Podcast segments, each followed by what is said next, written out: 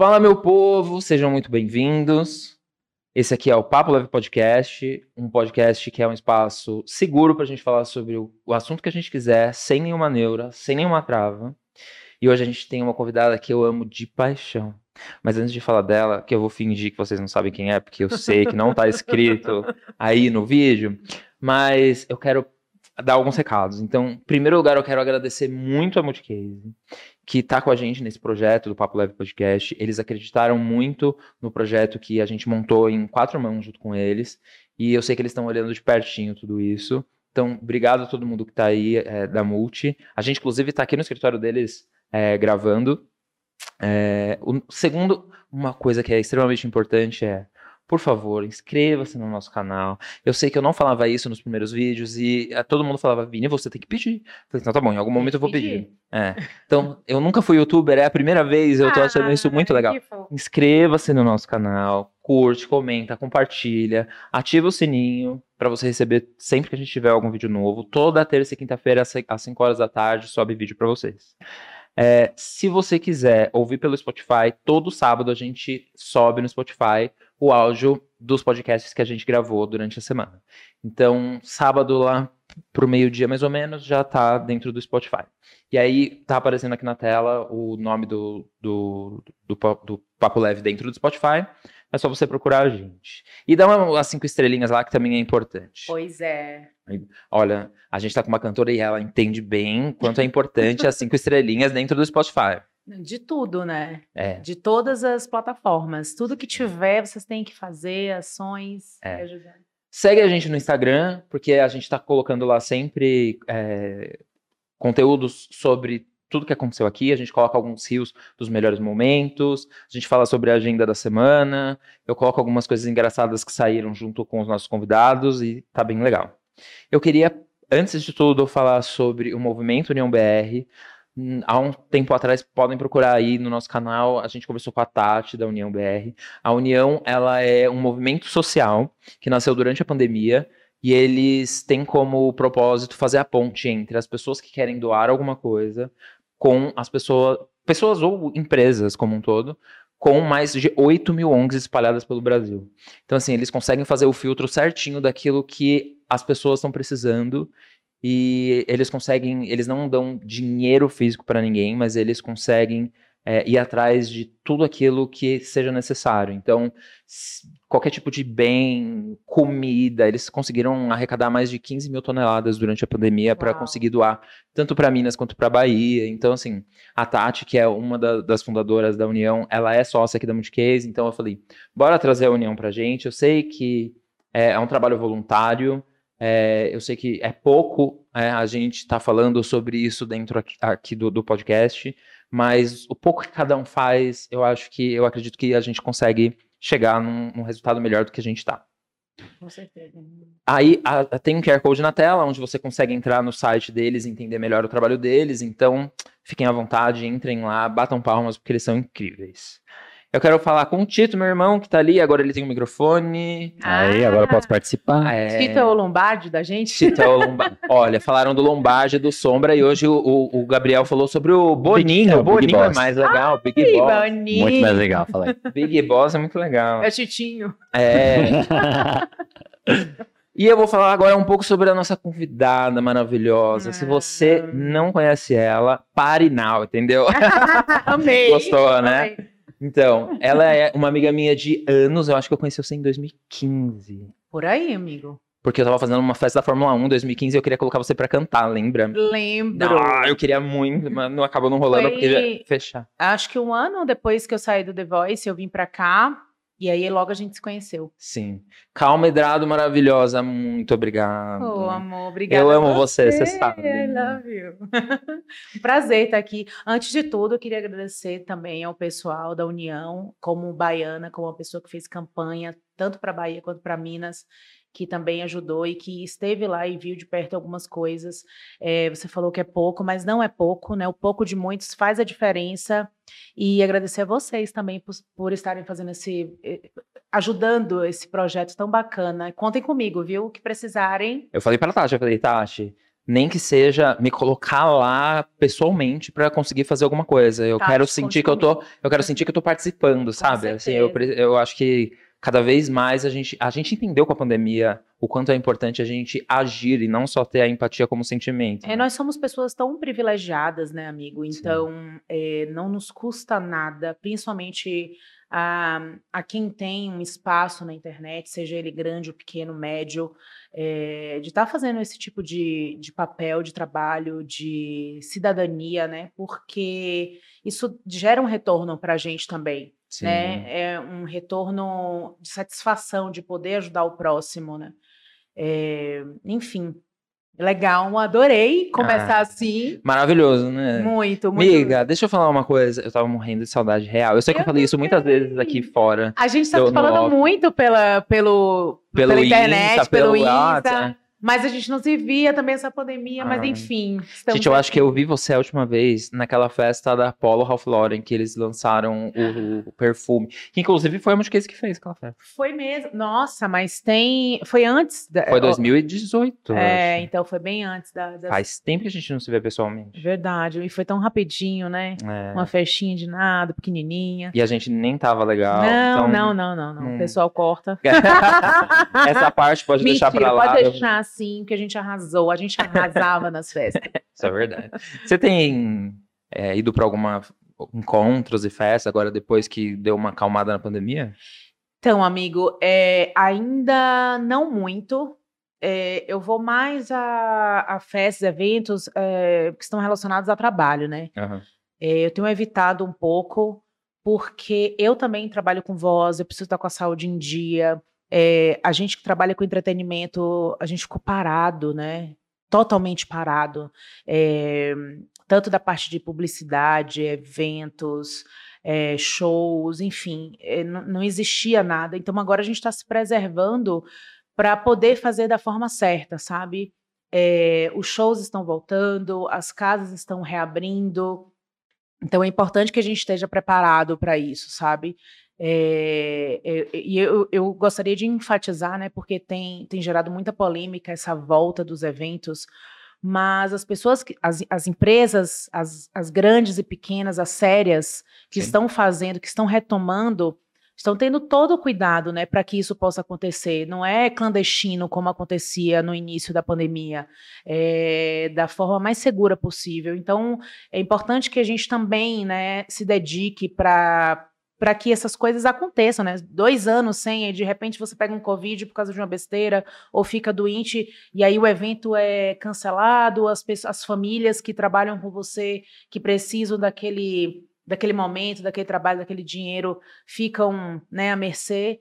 Então, assim, eu tenho evitado um pouco, né? Faço alguns encontros, algumas reuniões em casa, mas. E, e vou, saio mais a trabalho. Uma festinha do Pokémon. É, ultimamente tem, os temas têm sido mais infantis do que eu esperava. Aqui não quer uma festa do Pokémon, gente. Eu olhei aquilo e falei assim, quero pra mim uma festa dessa. Vou chamar Cal Medrado pra fazer. Não, é sério, eu amo essas coisas. Ai, amigo, eu amo. Eu, eu digo que se tudo der errado, ai, der errado, graças a Deus, minha vida tem dado muito certo. Mas eu com certeza seria uma pessoa que faria PVTs, festas, porque eu amo, eu amo Eu cada detalhe. É, não, é- não é só dinheiro, não é só é, oportunidade, é carinho, é amor, é dedicação, é você pensar em cada detalhe, é não ter e você buscar como sanar aquilo, é colocar empenho, carinho, eu amo. Ah, eu amo também. E, essa, e, e é aquilo, né? A gente faz gostando do que a gente tá fazendo, né? É. Falei pra você, era aniversário da minha irmã, a gente foi atrás de povo pra fazer balão, e eu, a mesa, e não sei o quê. E é engraçado, porque eu, falo, eu falei pro meu irmão, falei, nossa, fazia tanto tempo que a gente não fazia uma festa de aniversário e chamava pessoas, É. porque, sei lá, dois anos que isso não acontecia. Tem isso também que dá um up, né? E da gente, sabe meu Deus. me deu uma coisa meio nostálgica de festa infantil. Sim. Então, assim, não tinha nada de infantil lá.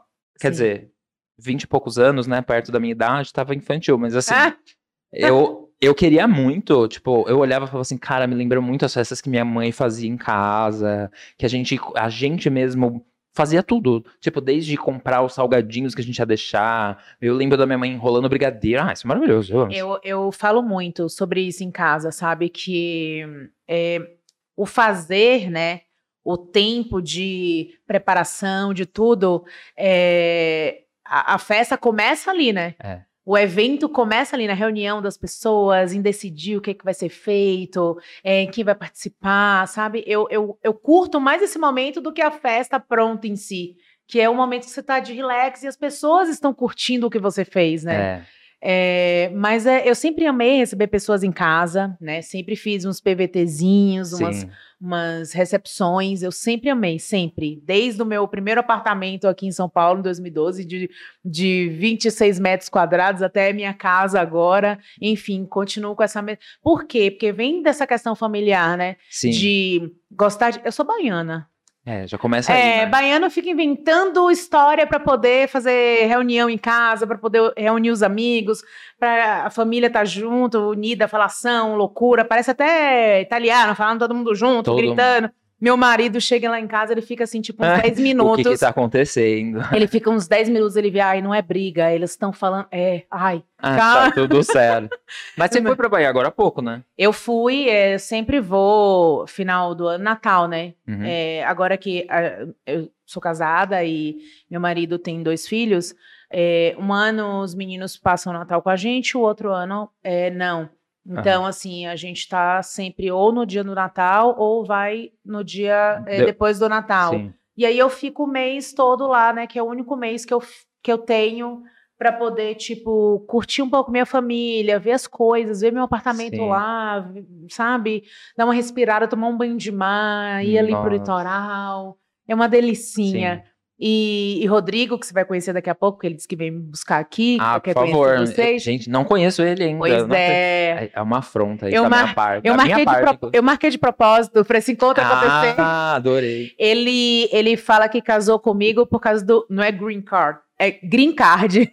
Claro, com que ele certeza. agora é cidadão baiano e que ninguém tira isso dele, sabe? Ele toda hora ele fala, amor, quando é que a gente vai voltar? Porque ele ama chegar Sim. e colocar bermuda, chinelo, sabe? Mas a Bahia tem uma energia que. Eu sei que é clichê falar isso, eu É. sei. Mas é, é incomparável com Uma qualquer outro delícia, é uma delícia, é demais, né?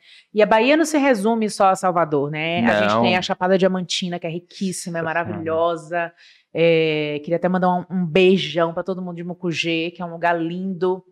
É, tem o litoral, que é incrível. Enfim, tem, tem diversos lugares, é, até mil quilômetros de Salvador. Você chega em lugares como Cumuruxatiba, vê é, lugares completamente quase virgens, sabe? É, de uma beleza natural imensa. E aí você realmente sente uma paz, uma, uma sensação de eu vou conseguir me equilibrar um pouco aqui, buscar essa energia. É muito bom ter é, o melhor dos dois mundos, né? É. Dessa loucura que é São Paulo e dessa tranquilidade, desse equilíbrio, dessa harmonia que é Salvador, né? Eu me resgato lá para chegar, chegar aqui aqui. a todo vapor, né? E eu acho que tem uma coisa também lá que é. Não que aqui não tenha, mas eu acho que é uma coisa mais enraizada de lá mesmo, que é a parte espiritualizada da Sim, Bahia. Sim. Que assim, eu, eu, das poucas vezes que eu acho que eu fui quatro vezes na vida inteira, mas assim, das poucas vezes que eu fui lá, eu saí de lá falando assim: esse lugar é diferente. É, é, tem muito isso. E eu sim. vejo você lá, você consegue, né? E tá mais perto dessa parte espiritual sua, né? Sim, com certeza. É, a, a Bahia tem um lance muito legal, né? Que esse misticismo religioso. Então, as pessoas vão seguindo as baianas para subir à igreja do Senhor do Bonfim, assistir uma missa. Então, tem ali o candomblé, o umbanda, o catolicismo, todos juntos. Amiga, vai nessa- falando, vou pegar uma água pra você. Ai, pega, amigo, por favor. Nessa união que, que é justamente para celebrar a fé das pessoas e não a discórdia. Então, assim, é, a, minha, a minha religião é de matriz africana, então mexe muito com natureza, com estar em lugares como o que a Bahia nos, nos, nos revela, né? Que Sim. são as praias, as matas, as montanhas. Então, eu E seu casamento foi é, bem assim, né? Bem Então, meu é, casamento- fechado na, na sua religião. É, assim, meu né? casamento foi uma coisa assim muito muito engraçada e ao mesmo tempo acho que não poderia ter sido o casamento mais perfeito assim pra gente. É, minha mãe é sacerdotisa, né, da, da Umbanda E, e aí a, a nossa aliança ficou pronta lá. E aí, é, quando, quando ela ficou pronta, eu perguntei a ela se ela podia abençoar, né, minha, minha, as nossas alianças. E aí ela falou que sim, que teria que ser no dia 19 e a gente ia ter que estar lá X horário e foi assim muito técnica. Assim. Depois de um tempão sem falar nada, ela voltou cheia de, de é, dia tal, às 19 horas, não sei Nossa. o que. Aí eu falei, nossa, mas eu, eu pensei que ia ser o quê? Pegar as minhas a minha aliança com a de Rodrigo e, e tipo abençoar uma coisa eu e ela. Eles fizeram um casamento surpresa Uma pra festinha, gente. Mara. Todos os médiums é, foram todos testados, todos estão de máscaras, tá lá, tá, tá, tá lá no meu Instagram, inclusive, acho que é no IGTV, de tão grande que ficou. Eu tive que editar. Eu assisti. É, então, assim, e ela preparou assim um texto lindo, falando sobre amor, falando sobre se reconhecer em vida e respeito e harmonia. É, foi uma coisa muito generalizada, mas que, que foi feita pra gente, né? Para o que é a nossa união, né? Sim. De muita parceria. Então foi assim, a gente chegou e eu não sabia o que fazer, ele também não sabia, mas a gente teve a sensação de que não poderia ter sido mais lindo, mais verdadeiro, com amor, com carinho, com, com a intenção que o casamento tem, né? E Imagina, ó, é aquilo que a gente estava falando antes, né? Na festinha de casamento que a gente já se prepara antes para conseguir juntar as pessoas e a festa começa no pré. Imagina sua mãe, a felicidade que ela tava de fazer tudo Não. antes. Eu, eu tento imaginar, mas eu não, não, não passo nem perto, assim, Ai, que sabe? linda, né? Foi, Adorei. foi linda e, e todos os médios do Força e Luz assim foram espetaculares assim pessoas que me conheciam pessoalmente pessoas que não me conheciam eles doaram o tempo deles eles fizeram tudo fizeram meu buquê fizeram enfeitaram flores foi lindo Lindo. foi lindo foi uma sabe a gente jamais poderia ter feito algo com tanto amor daquele jeito assim amor gratuito sem amor verdadeiro Sim. sem querer eh, que fosse algo perfeito para os outros, perfeito para a foto perfeita, para o vídeo perfeito. Foi perfeito, Sim. foi simplesmente perfeito. Para ficar melhor, né, para ficar assim totalmente incrível, faltou al- faltar, faltaram algumas pessoas da família do, Ah. do Rodrigo, né? Mas a gente eh, vai refazer quando tudo isso acabar. E com fé em Deus, juntar todo mundo aí para celebrar. Sempre Sim. celebrar, né? O amor, inclusive, né? A Com parte mais importante da vida. certeza, com certeza. É a única coisa que deve ser celebrada, é o amor. Sim. O resto, E a- eu vi você no casamento agora, do, do Lei e do Rodrigo. é, ai, fudinda. Gente, ah, que chique. Você tava uma deusa com aquele vestido azul, vamos falar a verdade. eu arrasei. Tava real. Ai, foi maravilhoso, assim, foi para eles. É, é, é uma outra coisa, assim, sabe? É, a importância daquele casamento foi tão absurda que eu acho que eles têm noção, mas é algo que as pessoas ainda terão noção, sabe? Sim. Foi muito, foi muito, foi muito incrível quando o Vitor perguntou na, na cerimônia. A primeira coisa que ele perguntou, tava cheio lá, e ele perguntou: alguém aqui já foi a um casamento gay? E a maioria das pessoas levantou Hum. a mão. Eu acho que eu e umas- uns cinco gatos pingados não levantamos. Eu, porque minha religião é uma- é uma religião que já celebra a união LGBTQI. Ah, ela já é. Eu, eu, eu entendo pouco. há, há muito tempo já celebra a, a, é, é, a un- união é, LGBTQIA, enfim, união de todos os gêneros. Sim. é, então eu já pude. União de almas, não de É, gêneros. enfim. né? enfim. é, eu, eu, já, eu já estive presente, já fui, já, enfim, a vários. E eu fiquei muito surpresa. Com o número de pessoas que nunca foi, né? Muito Eu surpresa. fui em um só. Muito surpresa, sabe? E, e é sobre isso, é sobre celebrar o amor, sobre celebrar o respeito, sabe? A, a família de Rodrigo, o avô, a família de Leandro, o avô dele estava lá dançando, sabe? Até quase o finalzinho, ele foi para a pista de dança, ele tem quase, eu acho que ele tem uns 90, quase 90 anos. Nossa. Exatamente. A Ai, que família demais. dele curtindo, a mãe dele curtindo, todo mundo curtindo, porque era para curtir. É. É, é, sabe? É, era Trate-se como se trataria qualquer outro casamento. Era né? lindo e foi como qualquer outro casamento, só que com a importância de passar essa, essa mensagem de é igual a qualquer outro. Tem amor, tem respeito, tem vontade, Sim. tem amigos, tem pessoas querendo celebrar. Então, por que não, sabe? É. É, a gente tá, já tá na hora já de esse tipo de preconceito, esse tipo de, de coisa é, ser revista e da gente tratar com É. como A gente Qual- trouxe aqui, um- uns três episódios atrás, três, quatro, não lembro, o Felipe Heinrich, que ele é um ex-pastor, mas que ele fez, estudou teologia e depois ele fez MBA em divindade, que é, ele aprendeu hebraico, grego e estudou os originais da Bíblia. nossa, O cara é foda. E aí Nossa, eu fui perguntando pra ele, tipo assim, olha, já que você tá aqui, eu vou perguntar sobre todos os argumentos que as pessoas usam, porque é é aquilo, né? Pra cada coisa que se fala, existe um argumento em cima de um texto bíblico, né? sim. E ele foi desmentindo tudo que as pessoas falam. Ah, mas com certeza. É, mano, é um episódio sensacional. Já, assim, a gente começou há 15 dias e já tá com 700 e poucas visualizações. E eu acho que vai crescer cada vez mais, porque a mensagem que ele passa ali é linda. É linda. Tanto que hoje ele tá casado com um homem.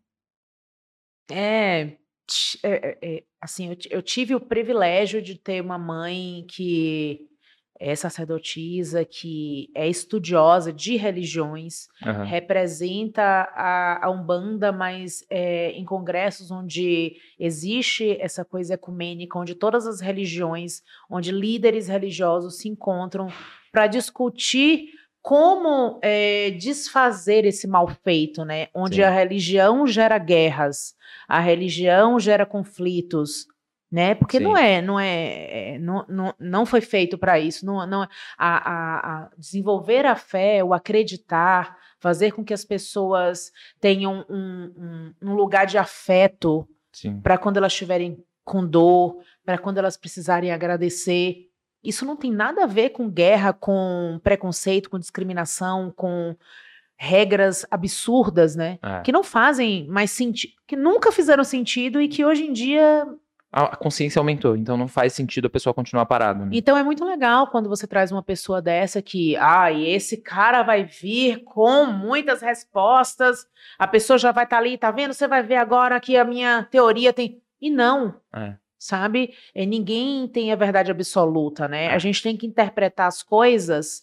As coisas mudam, tempo, os tempos mudam. A gente tem que interpretar de acordo com o que a gente está evoluindo e aprendendo, sabe? É, o porquê disso? Por que que isso tem que acontecer? Enfim, que legal. Eu vou, vou assistir. Ah, não, você tá demais. E já vou seguir ele, porque eu, eu amo, eu amo esse tipo de, de discussão, né? Eu- Sim.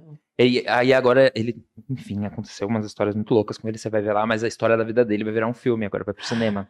Que demais. É demais, Que demais. demais. Mas É. eu vou estar lá assistindo na, primeira fileira. Amiga, deixa eu falar uma coisa, eu amei essa camiseta. Ai, esse amor.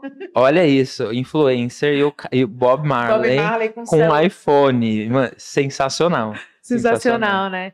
É, é um pouco como eu trato essa minha nova profissão, né? Aham. É, eu tento tratar ela com a maior leveza e humor possível, porque eu já tenho 37 anos, né? E o mundo digital, ele é, ele é muito corrido, ele é muito louco, ele é muito. Toda hora tá acontecendo uma coisa, é muita disputa, é muito detalhe.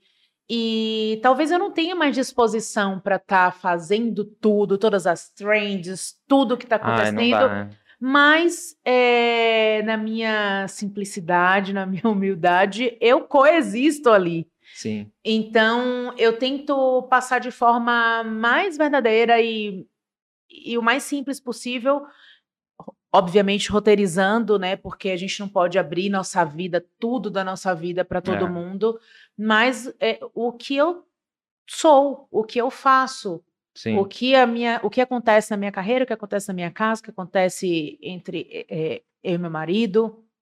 eh, e, e, e quando eu vi essa camisa, eu, eu, eu, eu, comp- na verdade, o Rodrigo comprou para ele, eu roubei. É, Ela, é, ela é masculina. é sensacional. né? E eu roubei porque ela realmente diz, fala um pouco sobre isso, né? Bob Marley é o maior de toda uma geração.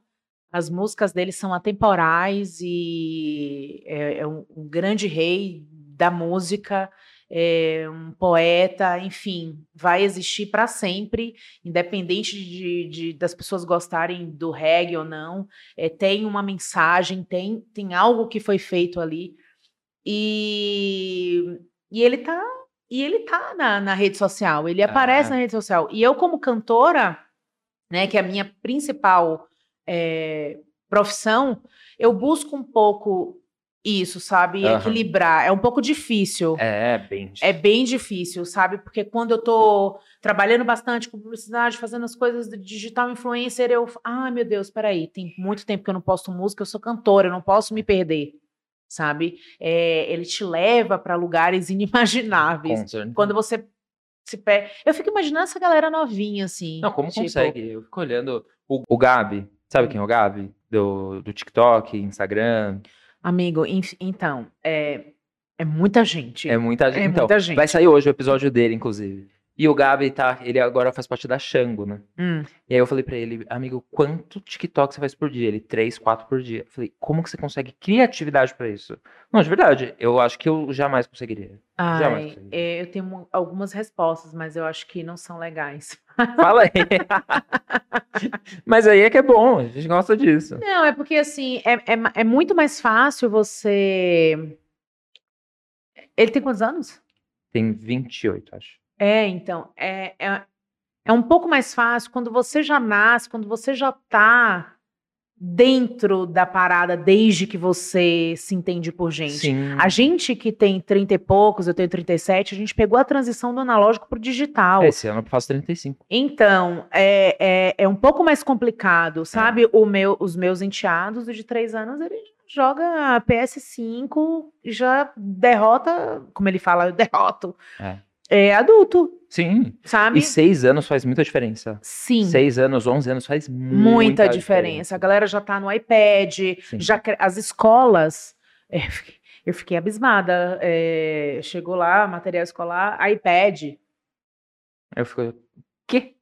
Não, não é nem um tablet, é um iPad. Porque o sistema tá? Ah, Da Apple, não sei o quê. Então, assim, é, eles já aprendem a fazer programas. Tem uma matéria de, de, de, De programação. de cloud, é, de programação nas escolas. Maravilhoso. É, então, assim, a gente não teve isso. Mas- A eu gente, tinha aula de, de informática, que era chegar lá e abrir o Paint, e a professora explicava como que fazer os desenhos no Paint. Era isso, minha aula de informática. Exatamente. Então, respeitem a gente, porque É, nós somos a, o, o Homo sapiens sapiens da a gente abriu portas pra quem hoje tá aí, Exatamente. Por isso que eu acho que eu tenho sim o meu direito de estar lá. entendeu? É. É, e entender também que não é uma competição e também não é uma fábrica de replicar, né? Se você tá ali, é, você tem que ter uma, uma, uma função como um influenciador. Você influencia as pessoas.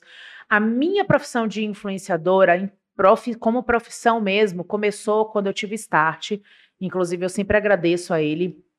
É, eu tive um problema de saúde e eu tive que operar. Eu, eu era obesa é, mórbida e por problemas de saúde, e não por ser uma mulher gorda, porque nem toda mulher gorda, homem Sim. gordo, pessoa gorda é doente. Eu tive um problema, um CPK aumentado, eu fui para o hospital, enfim, foi, foi horrível. Eu lembro. E a saída, né, eu descobri que eu estava com diabetes, com um monte de coisa, era fazer a cirurgia, a mais rápida, né? Aham. E aí eu fiz a cirurgia bariátrica.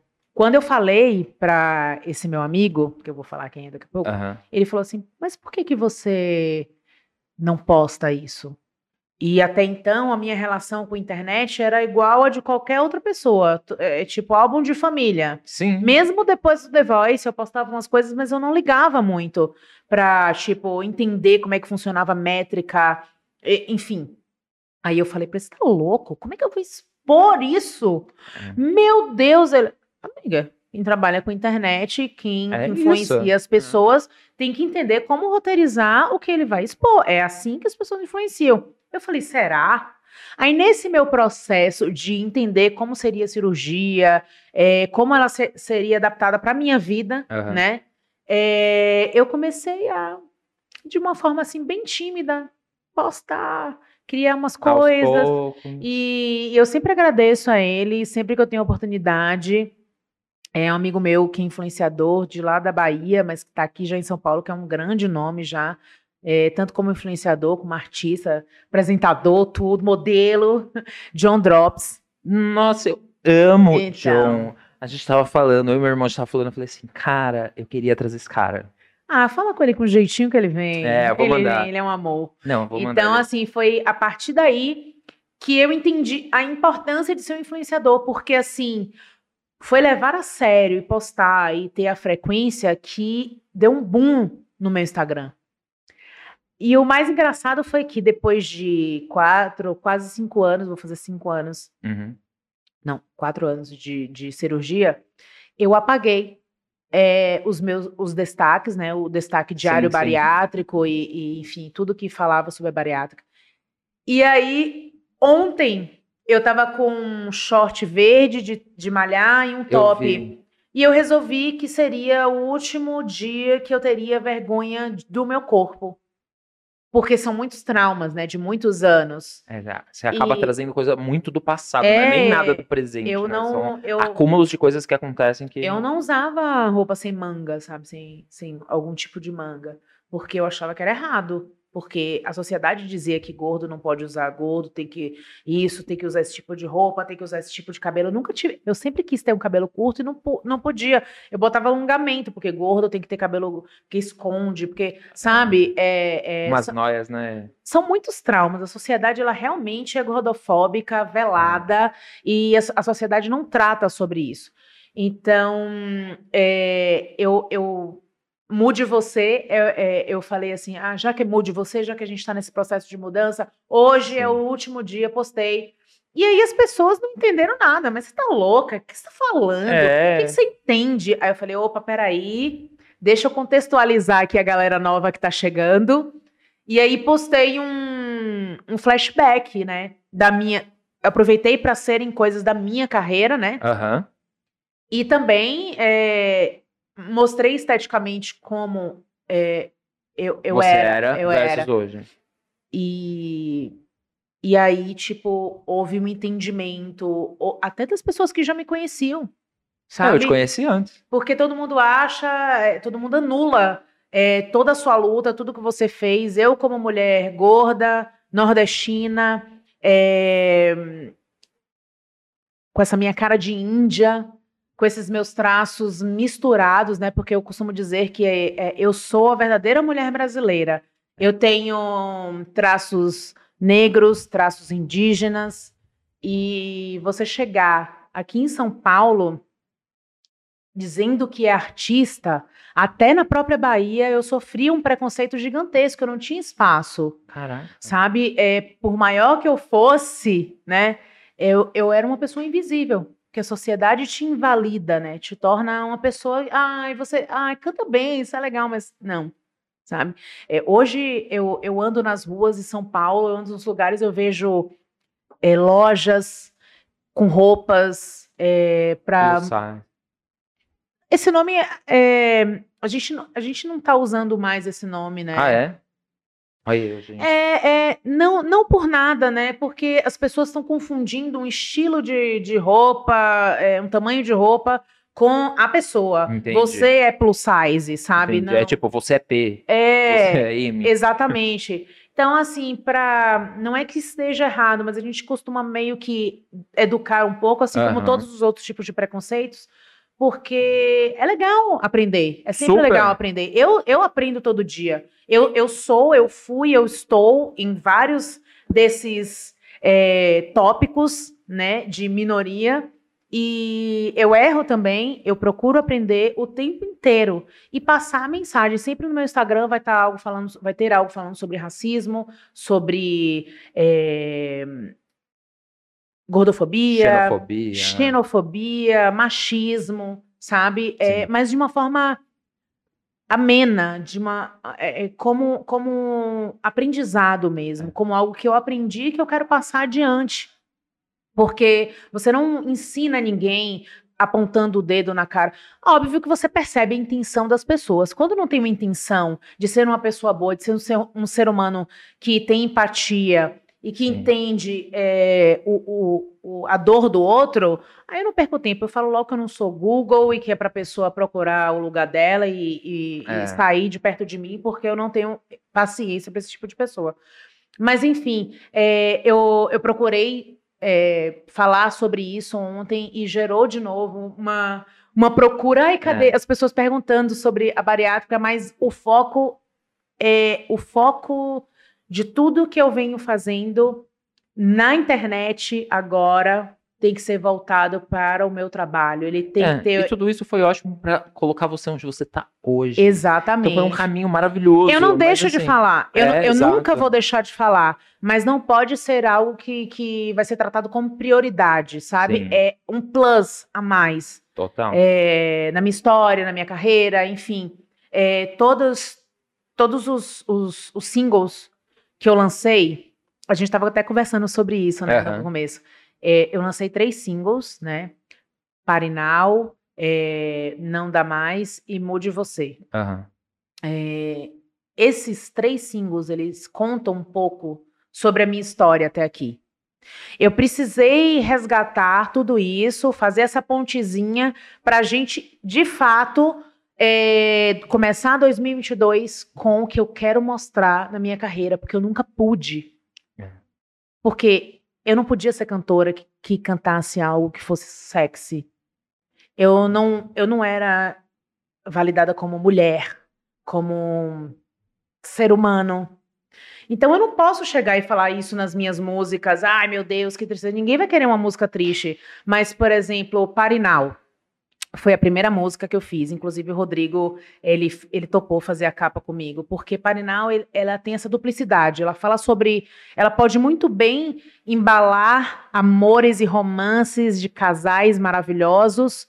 Mas no meu clipe, tem ali signos, sinais Ah, de tudo que eu passei. Tem a máscara é, sim, que eu, eu... Uma máscara italiana, assim. É, é, que eu usei, é, que eu segurei, eu tenho, tá até a foto no meus, nos meus stories, que eu segurei no dia da minha formatura, sabe, de artes cênicas, que eu sou Sim. formada em artes cênicas.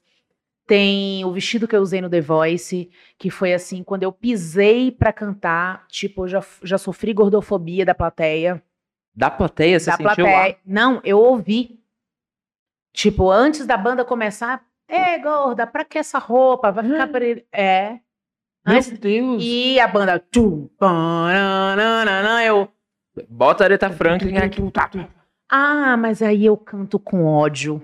Aí o negócio sai é pra calar a boca de todo mundo. É, eu canto com ódio, não é com amor, não. Eu canto É. com ódio. no, Mas no melhor sentido que essa palavra possa ter nessas situações, viu, gente? Não é ódio de odiar as pessoas. É, é que sobe uma coisa assim e, e era uma oportunidade que eu sempre sonhei. Eu falei, Sim. ninguém vai derrubar esse momento. É. Ninguém vai acabar com esse momento. Eu sou uma. Eu, eu, eu, eu, eu digo, eu costumo dizer que eu sou uma aproveitadora de oportunidades. Se surgir uma oportunidade para mim, eu com certeza vou saber desenrolar. Eu nunca vou desperdiçar e nunca vou tratar como Sim. algo pequeno, algo grande. Eu sempre vou dar importância a todas as oportunidades. Foram as oportunidades e as atenções às oportunidades que me trouxeram até aqui e que me fizeram realizar grandes sonhos. Sabe, É, eu falo na minha terapia. É, no começo, é, meu psicólogo falava assim: se lembra que você, tudo que você realizava, você fala, ai, também, né? Tudo que eu passei. E hoje eu não preciso mais falar tudo que eu passei. Sim. É só agradecer onde eu tô.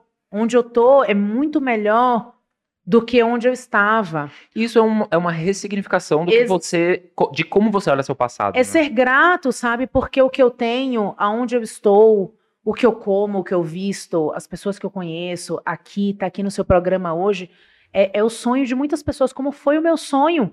Sabe, eu saí na Caras, eu me lembro que. Miga, eu amei. Então- Eu falei, ai, vem, Ilha de Caras, chama nós. Pois tá vindo, hein? É mesmo? Não acredito. Segredinho. Ai, então, eu, eu falei com a minha assessora, é para vocês, sei lá, pode ser mais uma coisa para todo mundo que tá aí agora, com tantas oportunidades, mas eu me lembro pequena na casa de minha tia, to- eu esperava todo domingo para a gente se reunir, para eu olhar tudo que acontecia, os artistas. Eu ficava, já pensou eu nesse quadradinho? Eu sei. E aí, de repente, eu tô numa metade da página com uma foto gigantesca chamada de diva.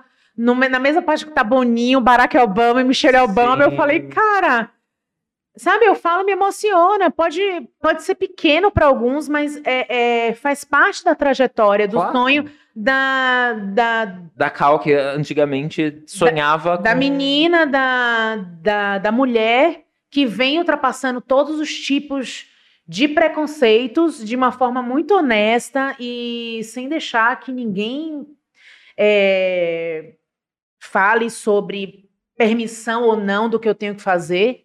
Sim, É, eu, eu me considero uma lutadora, sabe? Mas é, hoje não como uma, com, com sofrimento, mas é, eu pego todo esse gás, todo esse punch para poder escrever, continuar escrevendo a minha história, sabe? Que top que eu cheguei aqui. Que incrível que eu realizei tudo isso. Agora eu vou passar a página e escrever as próximas, sabe? Sim. Tipo, eu sempre sonhei em fazer um featuring com com Emicida, com Criolo. E aí ontem o Emicida me, me notou. Mentira. E, tipo, ah, é pouco. Ai, alguém pode ter sido um administrador, mas me notou. Sabe? Cara. Isso era impossível pra mim há quatro, cinco anos atrás. Sim. Sabe? Eu era invisível. Inclusive, há um tempo atrás, você chegou a desistir de, da música, né? Pelo menos por um tempo você deixou de lado, né? Sim, é, e foi por conta disso, por conta desse desabafo nas redes sociais, Aham. que eu encontrei a alma, o Eude me resgatou e falou assim: não, a gente vai, não, não pode. Você não pode desistir. Vamos ver o que, que a gente vai fazer. E, a gente tá, e o legal é que a gente está crescendo e construindo juntos, sabe? Sim. Eu queria até mandar um beijo, agradecer a todo mundo da alma, o Eude, a Paulinha, a Lívia, o Arthur, a- o Alex, a todo mundo que tá lá no dia a dia comigo, que tá aprendendo, que tá sofrendo, que tá aturando minhas TPMs, mas enfim, que tá é, mostrando vontade de, de realizar, sabe? E de me ver realizada, sabe? Porque Sim. é, é muito delicado você lidar com o sonho, porque a arte, ela não lida só com uma profissão, ela lida com um sonho, né? Total. É, é algo que você está doando para as pessoas o tempo inteiro, a sua música, a sua arte, é, sua exposição. Então, assim, é preciso ter esse equilíbrio. E muitas vezes, é, nessa minha trajetória, eu fui levada a fazer, levada a ser, levada a vestir, levada a, a tudo. Sim. Ou você faz isso ou não tem espaço, sabe? Então foi importante, voltando eh, a falar sobre os singles, foi importante fazer essa construção. Em Parinal, eh, se você assistir, agora você vai assistir o, o meu clipe, Aham. tem lá as velas, os elementos da minha no religião, barro, assim. no barro, fala, mostra de onde eu vim, da minha história, é, fala sobre essa coisa latina, sobre a modernidade, mas trazendo minha ancestralidade, trazendo toda a parte cultural. É, é aquilo que o Gil falou na música dele, né? A Bahia já me deu régua e compasso. Quem sabe de mim sou eu aquele abraço. É muito o que eu sinto, sabe? Aham. É, só quem é baiano sabe a riqueza de ser baiano. É, é você trazer no âmago tudo que você passa, vive, vê, presencia, né? É, ainda mais nessas questões artísticas, rítmicas, é, é muito rico, sabe? Sim. Então, você vem. Quando você chega aqui, você tem um quezinho a mais. As pessoas olham assim e falam: Ah, é diferente. É. Tem alguma coisa ali que não é réplica, que não é, é, igual ao que está todo mundo fazendo. Por quê? Porque tem uma história, tem, enfim, todo um processo. E Parinal eu falo sobre isso. Aham. É, aí depois vem é, Não Dá Mais, que fa- fala um pouco sobre é, a minha história com o Rodrigo, né? É, uma história que é amplificada, né? As pessoas têm muito medo de relacionamento. Eu fui uma pessoa que fui levada a acreditar que casamento era horrível e que a vida de solteiro era melhor e que eu ia ser uma solteira convicta e que eu- e isso me, fa- me faria uma mulher mais foda, mais incrível e é sobre isso, mais potente. É que hoje eles colocam que uma mulher empoderada, ela não precisa de um homem. E eu entendo Mas uma isso. mulher empoderada, Mas ela uma não mulher- precisa de nada, ela ninguém. precisa É dela. exatamente. Só que eu descobri que ter um parceiro que te apoia, seja ele homem, mulher, Pode te enfim, impulsionar muito mais. é incrível. E isso foi tirado de mim, porque as pessoas também, isso também faz parte da gordofobia. As pessoas, é, até as pessoas que gostavam de mim, tinham esse discurso pra não me fazer sofrer.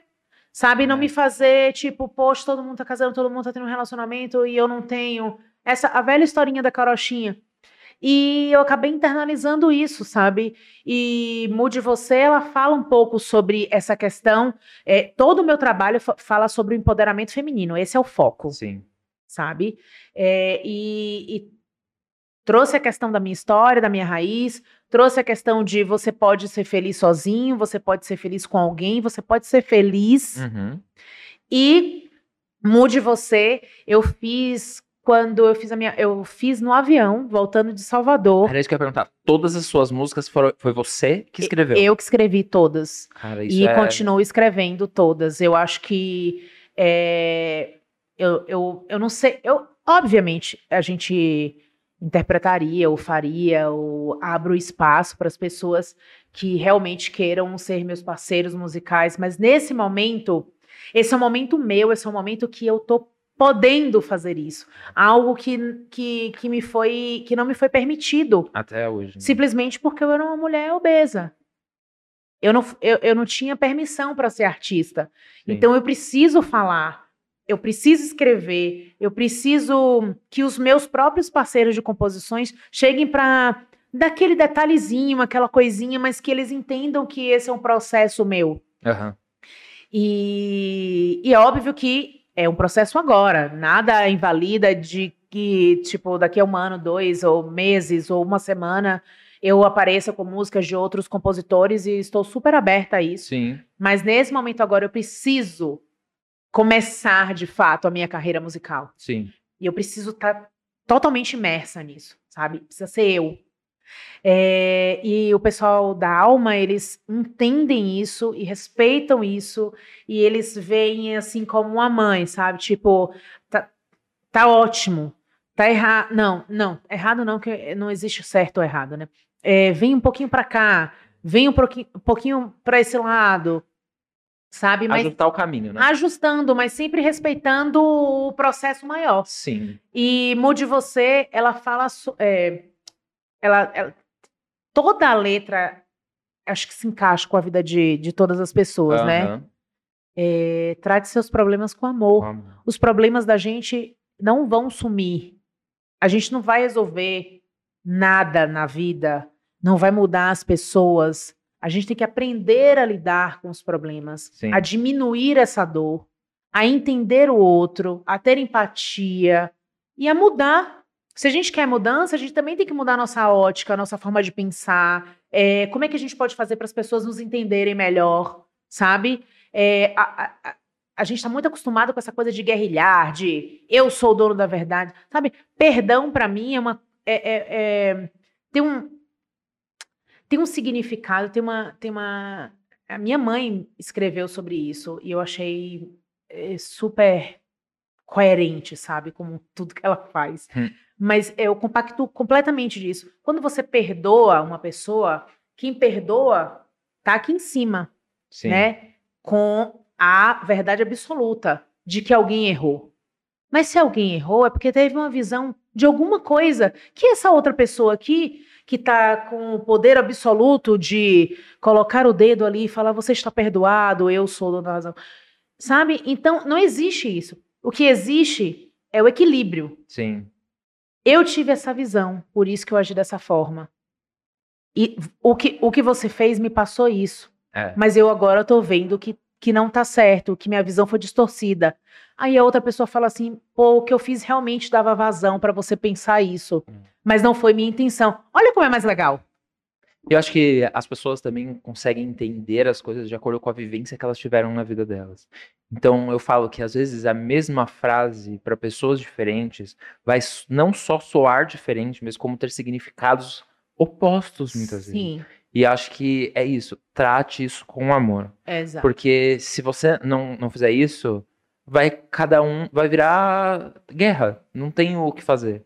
Porque e é isso, ressignificar aquilo que Evo- você e- coloca pra fora. Tem uma Porque- parte da música que fala isso, temos que ressignificar. Evoluir é, aprender, É isso. né? A gente tá aqui para aprender. Então, a gente sempre fala, toda vez que a gente vai mandar é, o PPT do, do, do projeto pra alguém, seja uma marca ou um influenciador, um alguma coisa. Como aí? Eu amo jujuba. A gente.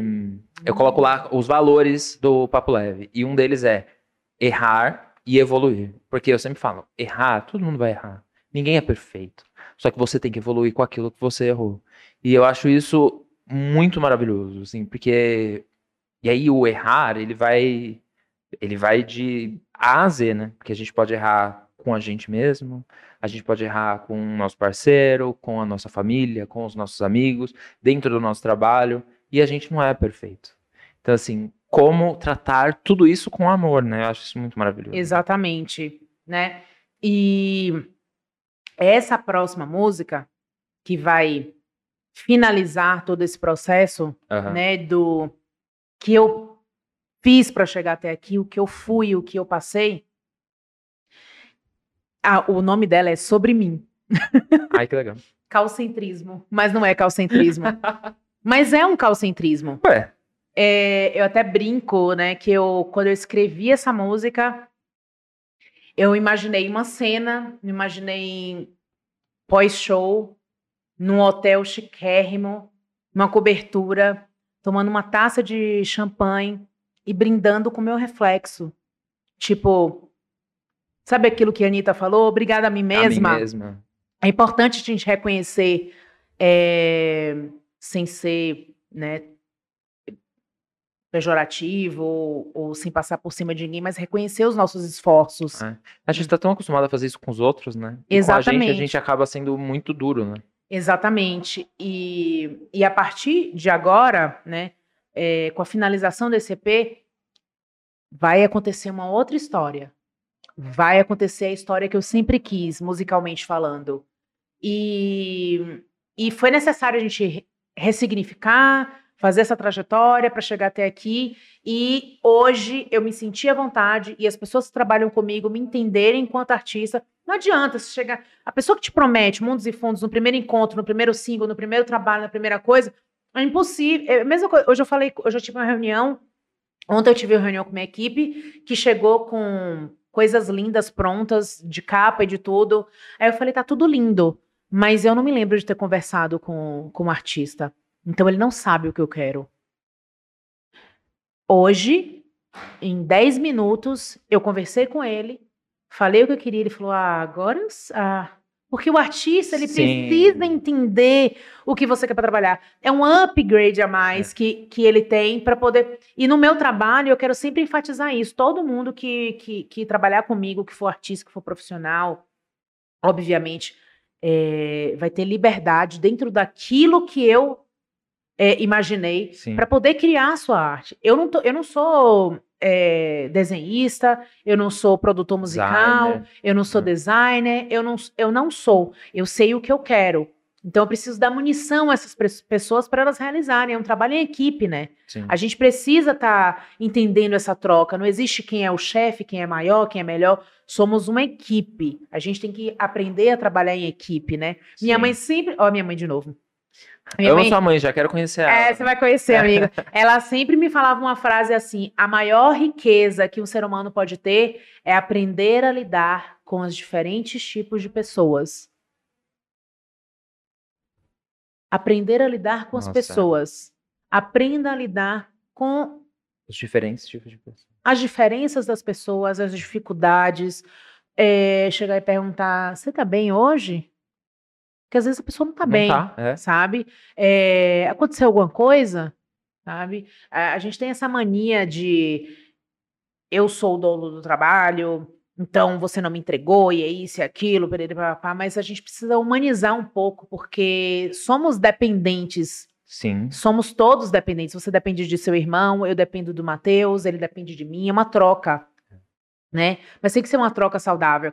Então, assim, todo esse processo agora com a alma tá sendo muito bacana. É, a gente tá musicalizando tudo. E hoje mesmo finalizei uma outra música. A gente tá. Eu virei agora, ninguém me segura.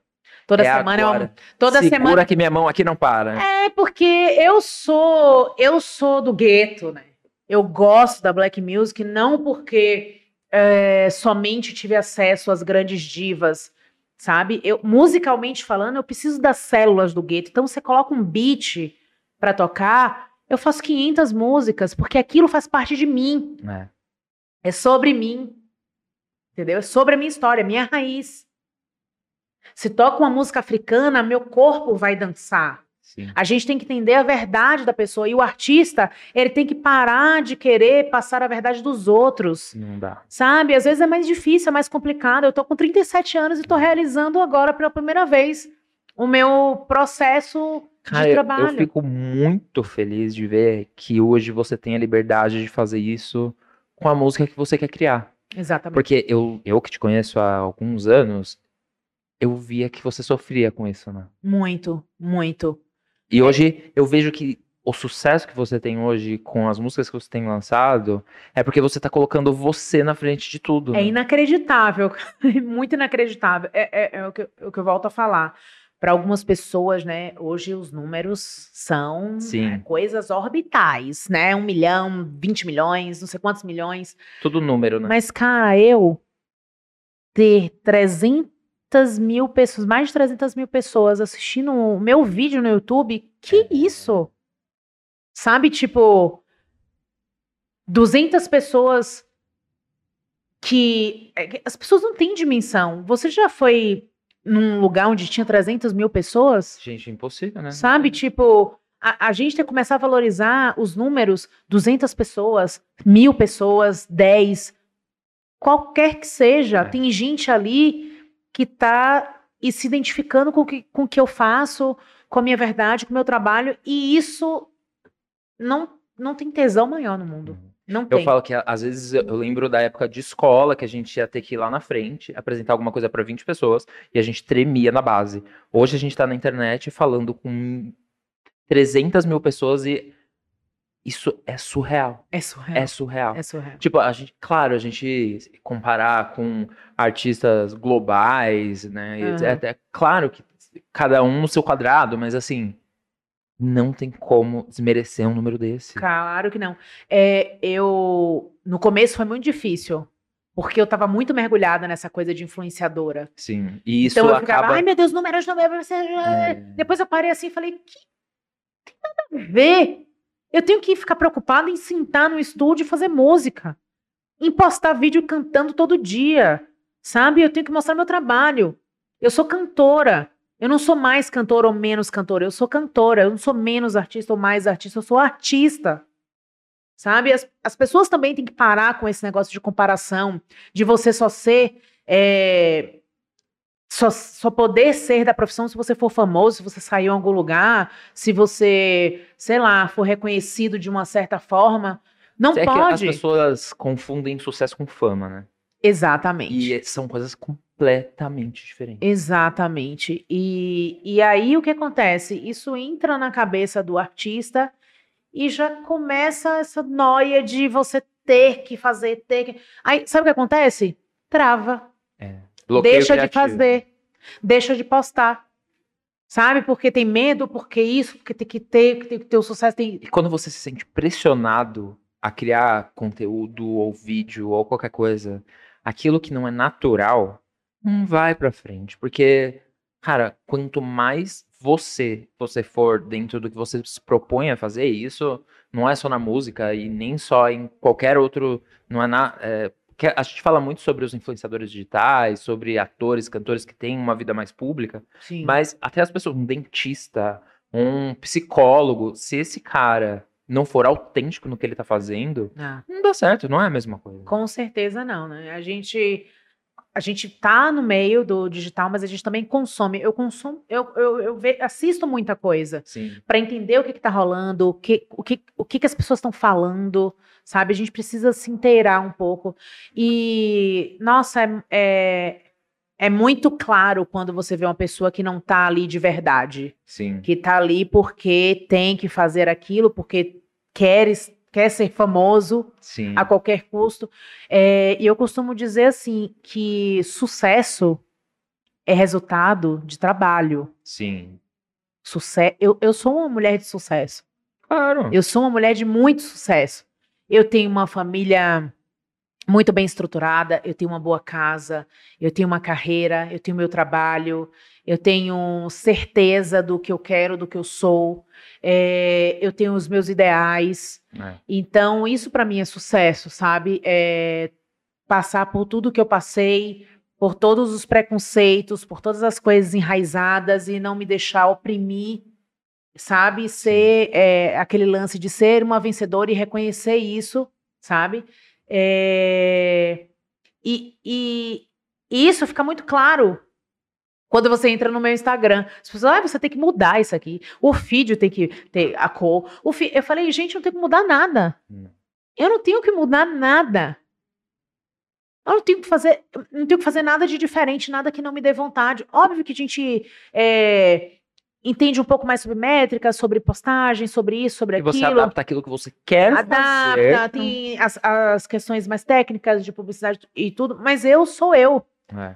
Eu abro meu stories e eu falo, tomando café da manhã, sem maquiagem, falo, vou botar meu filtrão, porque ninguém merece minha cara de manhã. Todo mundo já sabe. Falo sobre todos os tipos de causas que você possa imaginar, porque eu, eu faço parte desse mundo, eu faço parte disso. E eu acho incrível que você sempre se posiciona em qualquer tipo de assunto Sempre. que esteja em voga e que, assim, as pessoas estejam comentando sobre qualquer tipo de discriminação. É minha E realidade, é a realidade dos meus amigos, da minha família, dos Dos seus próximos, né? dos, das pessoas que trabalham comigo. Então, assim, eu não posso ser indiferente a isso. É. Eu aprendi a, a respeitar o próximo desde pequena, a entender a dor do próximo, a lidar com isso, sabe? É, é impossível eu não me posicionar, sabe? É impossível. Hoje mesmo, o que, o que tem acontecido, por exemplo, no, no Big Brother é, com essa menina Natália, é algo que reflexo da nossa sociedade. É. Além de uma mulher negra que já é completamente anulada enquanto mulher, enquanto ser humano, enquanto tudo, é visto como um pedaço de carne, infelizmente. É essa a realidade. Ela ainda tem vitiligo, o que faz com que as pessoas intuitivamente já abominem e tenham e cresçam o preconceito que Isso. tá ali enraizado. Sabe? Porque ela simplesmente está fazendo a mesma coisa que Juliette fez, que a outra es- eslovênia, sei lá como é o nome, faz, até menos. Ela está sendo um ser humano normal, se comportando de uma forma normal, mas ela é odiada por causa das características Eu dela. posso falar, eu acho que tem uma coisa nela que assusta as pessoas. Que é ela fala a verdade. Ela É. fala o que tá na, na, na cara da pessoa. Ela não é de ficar falando por trás, ela não é de leve trás. Ela fala. É, mas é, é cansativo, sabe? Você percebe nela que tem essa questão de falar as coisas, mas é muito cansativo. Ah, é, pode falar isso, pode fazer isso, pode. Gente, Gente, A gente tá com a internet aí, vou falar olhando para a câmera. A gente tem internet, a gente tem é, instituições de todos os tipos de, de, de, de coisas possíveis que vocês possam ter algum tipo de, de dúvida, que tratam sobre racismo estrutural, gordofobia, xenofobia, é, enfim, é, é, homofobia. A gente tem tudo isso na palma das nossas mãos. Então você vai chegar para uma pessoa que sofre isso e vai querer perguntar a ela como ela deve ser tratada, como ela deve ser, como a gente não tem que. Não, você, tem- já- você tem que saber. É. E, E- quando você não souber, é, procure por outros meios, porque isso fere, cansa. Imagine todo dia chega uma pessoa.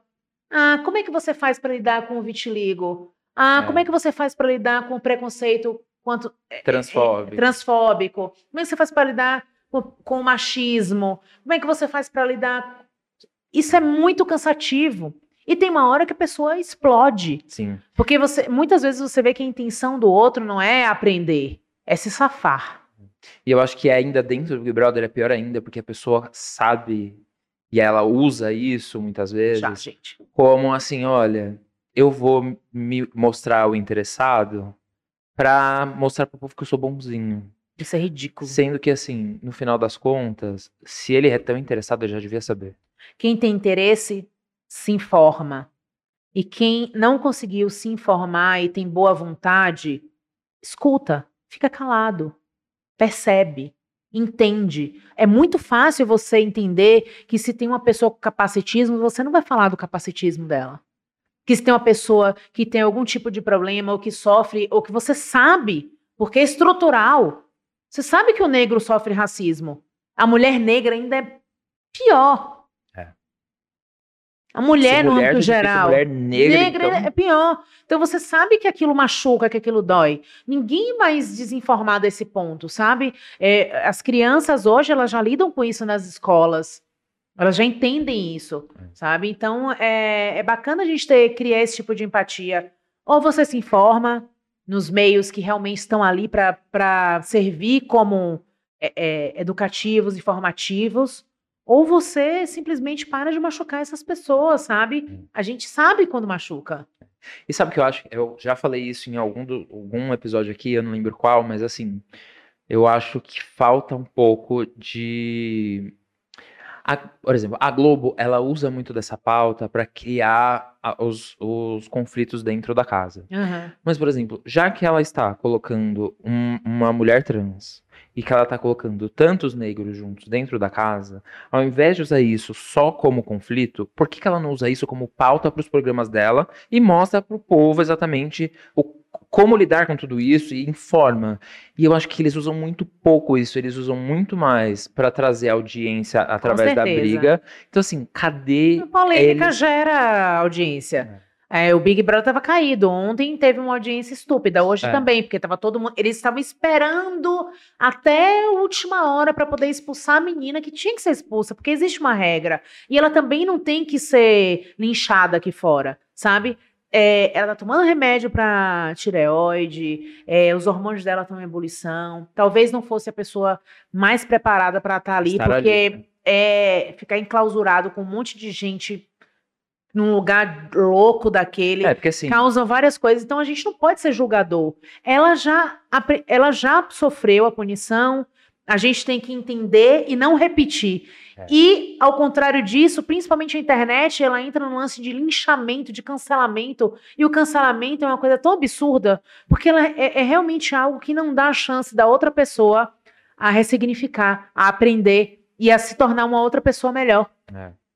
sabe? Então, é, sabe, é, isso é uma coisa que me incomoda muito, sabe? E, e eles esperaram um pouco até para, enfim, gerar essa essa audiência, essa coisa toda em cima disso, sabe? É muito Não, eu falei, eu, eu falei que ontem a Globo fez uma coisa que não me agrada. Hum. Algumas coisas, na verdade. É, e aí o Big. Vou falar Big Brother, não a Globo, porque assim, né? Sim. Vamos lá. Mas você colocar uma água suja, onde as pessoas estão uma falando que não gosta na outra, e jogar água suja na cara da pessoa, gente, eu não sei como a maioria das pessoas ia agir, onde todo mundo, eu me coloco no lugar da Natália, tá? Todo mundo indo no mesmo alvo e jogando aquela água na cara da pessoa. E eu assisti hoje, eu assisti hoje, e Aham. assim, foi angustiante. assim. Foi. Eu achei muito desnecessário por parte do Big Brother aquilo.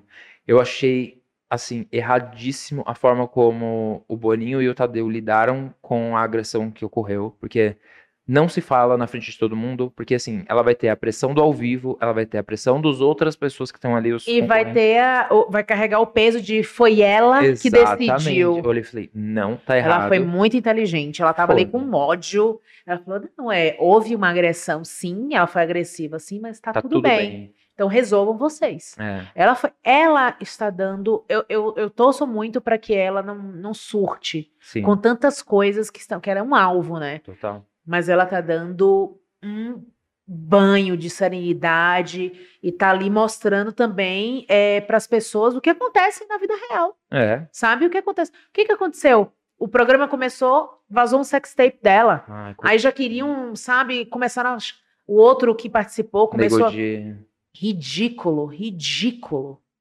É um desserviço. A gente não pode dar pauta e dar, dar, dar palco, palco é. para essas pessoas. Isso é um desserviço. Não precisa ser, sabe? Ai, Santo. santo o né? tempo inteiro, né? A gente tem que ter essas discussões, trazer essas coisas.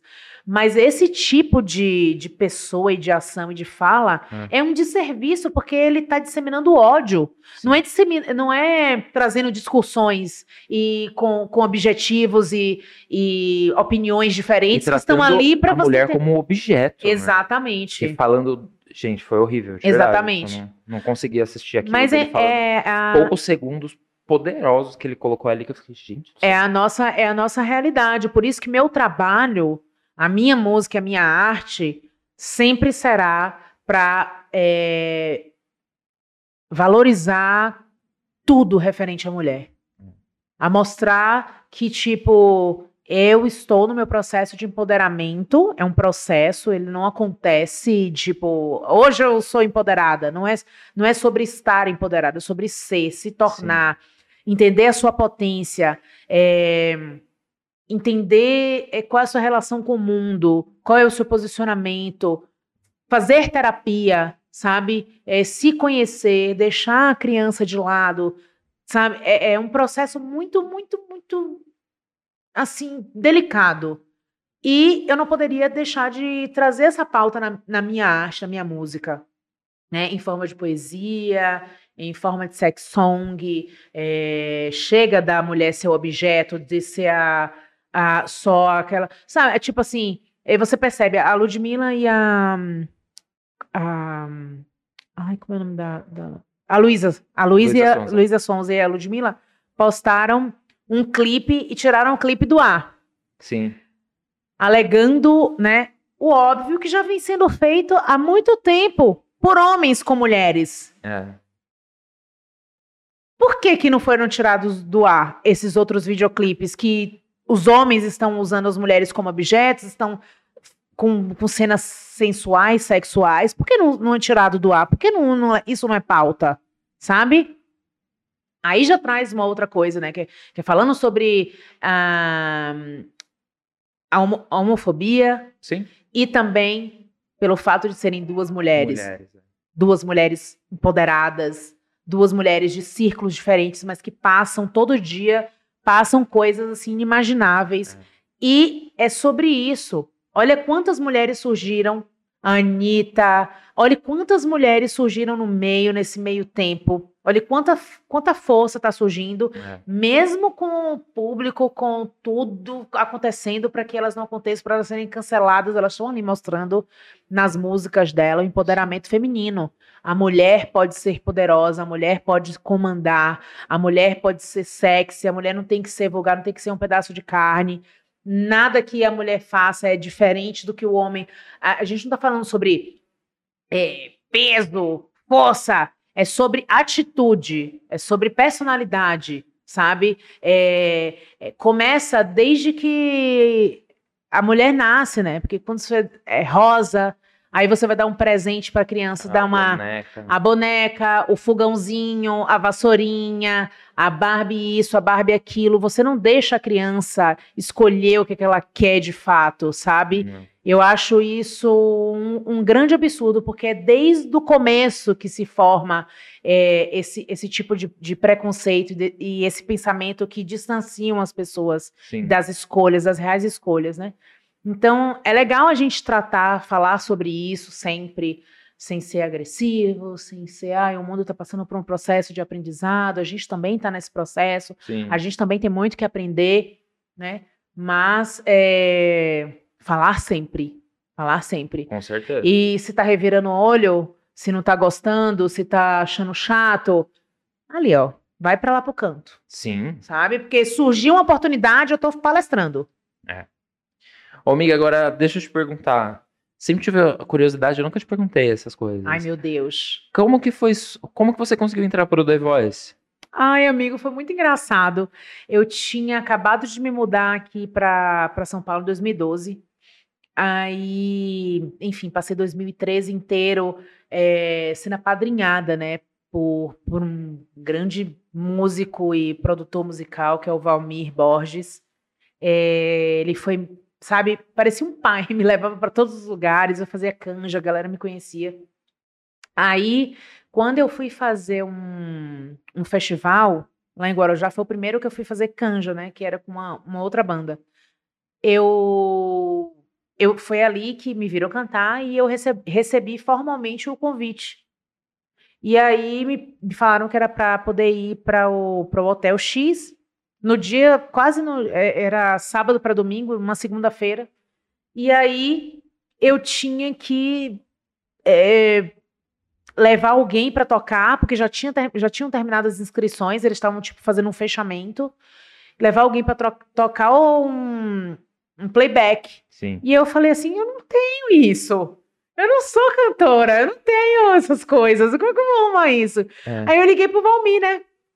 Não tinha noção também, né? É. Porque Valmir, eu não tinha noção de quem ele era, né? Entendi. Ele era meu amigo, um grande músico, um puta produtor, enfim, isso eu sabia, mas, tipo, ele é big, né? Ele é big, big, big no que ele faz.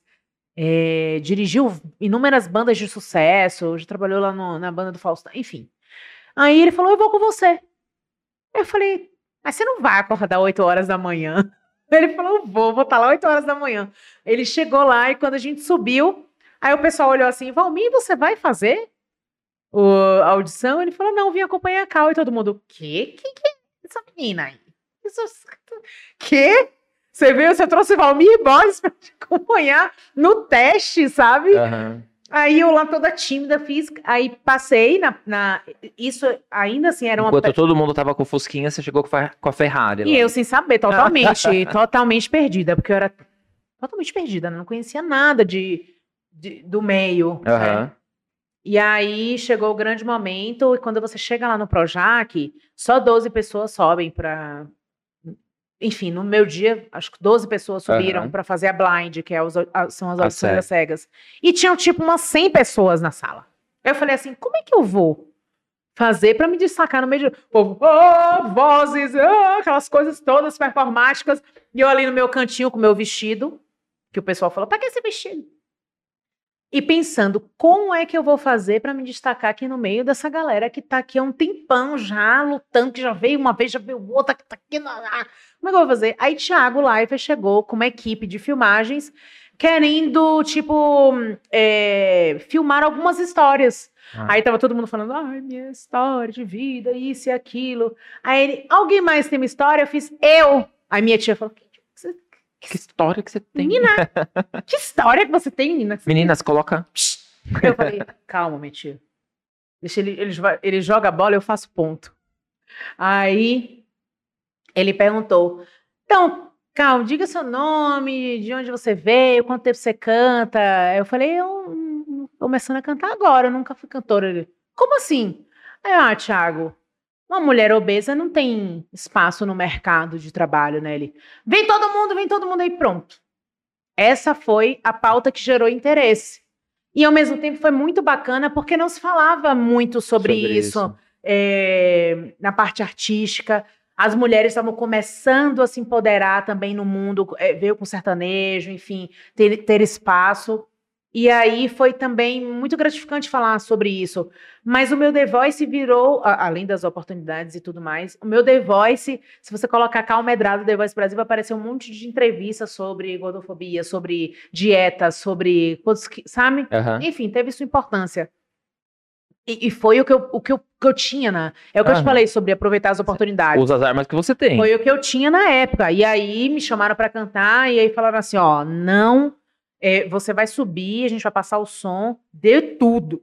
Tudo que você puder, dê. Ali naquele momento, porque eles estão avaliando na passagem, eles já estão avaliando na passagem de som. Ah, Cheguei na passagem de som, ah, rasguei.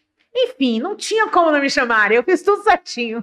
E aproveitei a oportunidade e participei do programa, virei as quatro cadeiras, não E esperava você por isso. escolheu uma música da Areta, né? É, You Make Me Feel, não sei se dá pra pegar aqui, tem uma tatuagem aqui. Aham. É, eu fiz essa, tatu- essa tatuagem antes, é, uma semana antes de Subir no palco lá. de subir no palco. Porque eu tinha certeza dentro de mim, como tudo que eu faço, eu Aham. tenho certeza que vai dar certo. Se vai dar certo ou não, já é uma outra coisa. Mas, Mas quando eu, com- eu tenho, quando eu quero alguma coisa, eu trabalho isso dentro de mim. Que vai ser o melhor, que eu vou ser a melhor, que eu vou dar o meu melhor e que as pessoas vão amar. Obviamente, isso traz aquela força, aquela. Eu aprendi isso. Nem Sim. sempre eu, eu pensava desse jeito. Mas quando você passa esse tipo de confiança, esse tipo de coisa pra você mesmo, você consegue desenvolver melhor tudo que você tem pra desenvolver.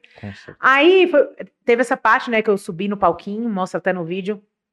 Aí eu me posicionei, a pessoa, ah, gorda, pra que essa roupa? Aí, tum, dan, dan, dan, dan, dan, eu já tive que começar a cantar.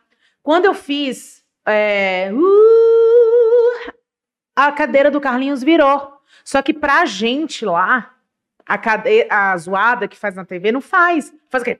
Ah, aquilo é colocado depois. Aí eu tô lá, tô lá cantando, eu fiz, meu Deus, problema técnico, vou ter que voltar, meu Deus, aí eu vou voltar cheio de noia. Aí ele fez assim, assim, tipo. Aí eu, Maravilhoso. agora eu tô no programa, ninguém me segura.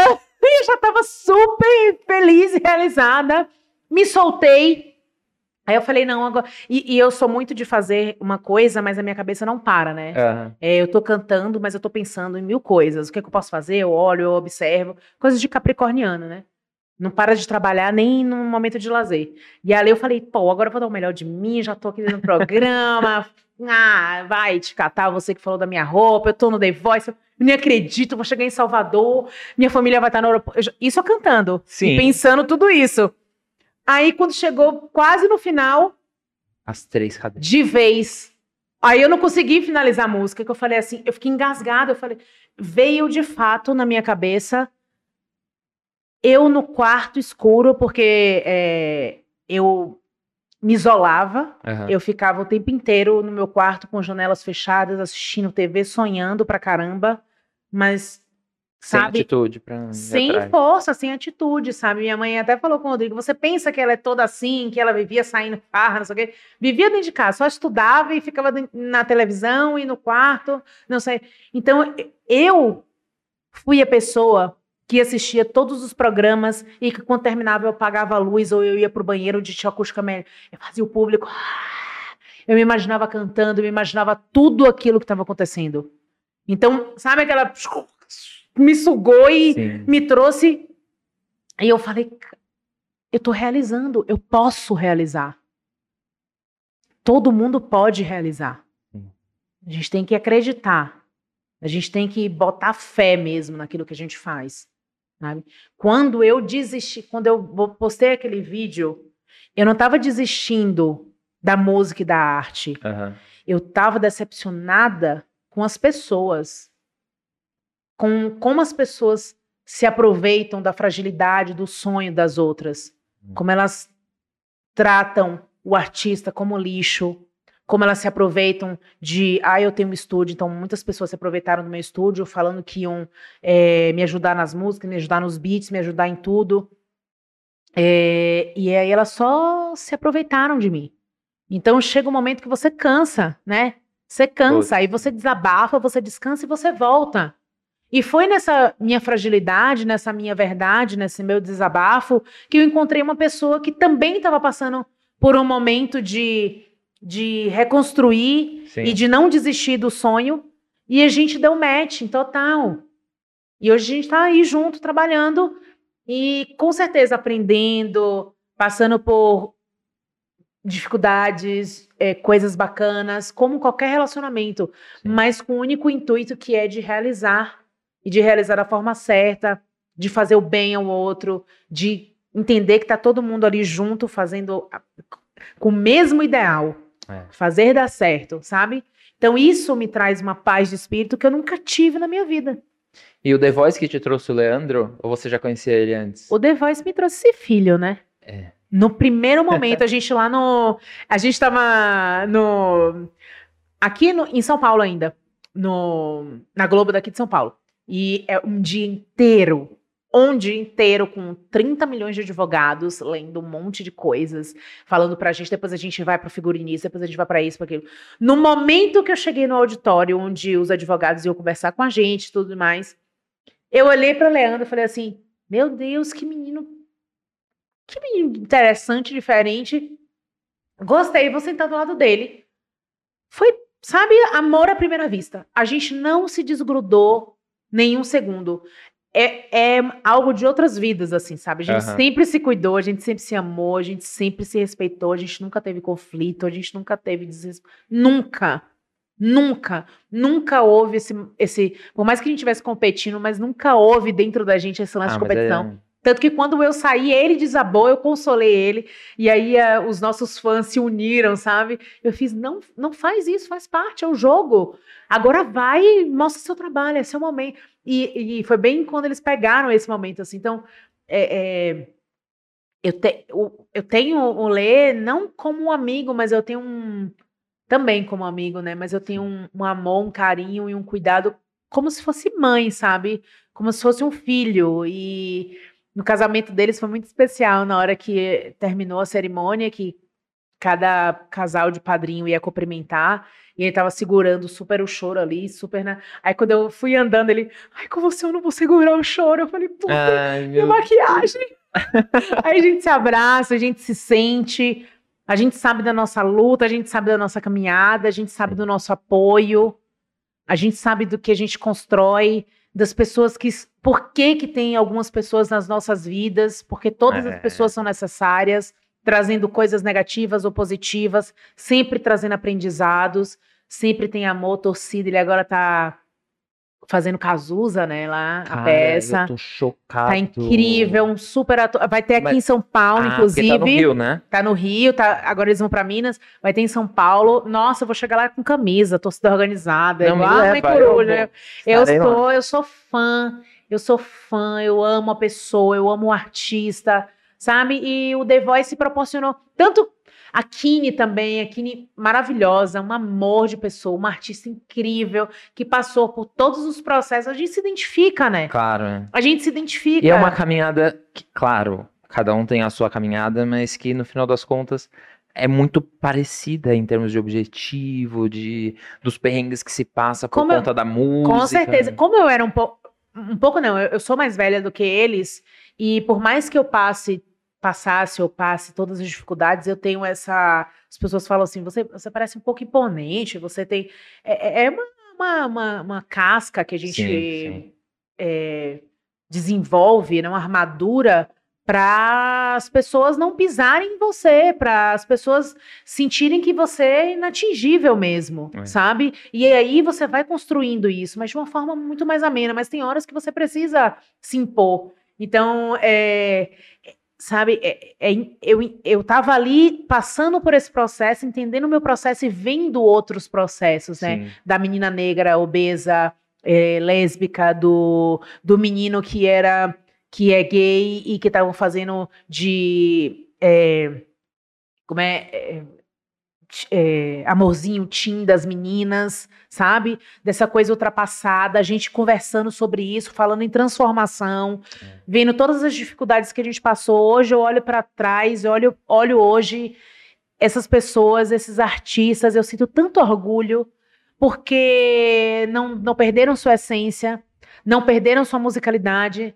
não desistiram dos seus sonhos, estão passando uma puta mensagem, Sim. sabe? E eu me sinto um pouco fazendo parte disso, sabe? Eu me sinto um pouco sendo também isso.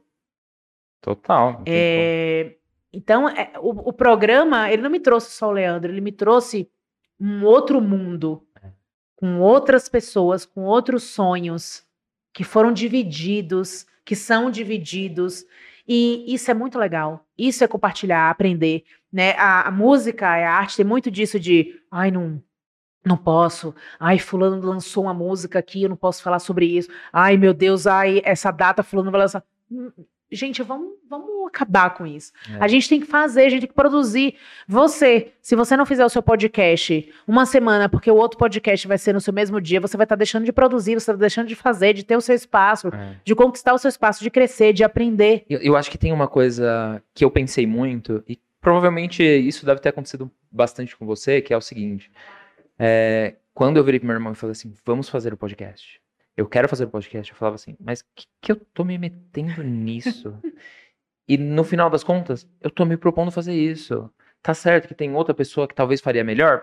Tá bom, ela não tá fazendo, quem tá fazendo sou eu. Exatamente. Tipo, quem tá fazendo o papo leve, quem tá aqui fazendo isso, sou eu. Então não tem por que eu querer me comparar com outra pessoa. Exatamente. E eu aprendi isso agora, tá? Exatamente. Porque eu sempre me comparei com muita gente. Mas a gente é levado a fazer isso. É. A gente é levado a fazer isso, sabe? Tipo, é, até as- eu queria deixar até um recado para as pessoas até próximas a, a gente. Não, não comparem nosso trabalho. Não tragam, tipo, ah, eu como fulano. Ah, não, impulsionem os nossos sonhos, as nossas vontades, sabe? É, apoiem.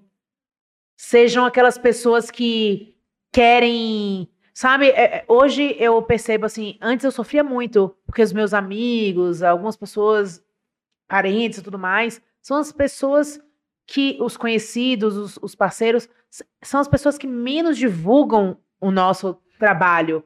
Porque acham que já estão ali naquele papel de amigo, naquele papel de parente, naquele papel de, de enfim, de pessoa que está ali trazendo um apoio. Mas Cara, eu tava. Essa semana. Enfim.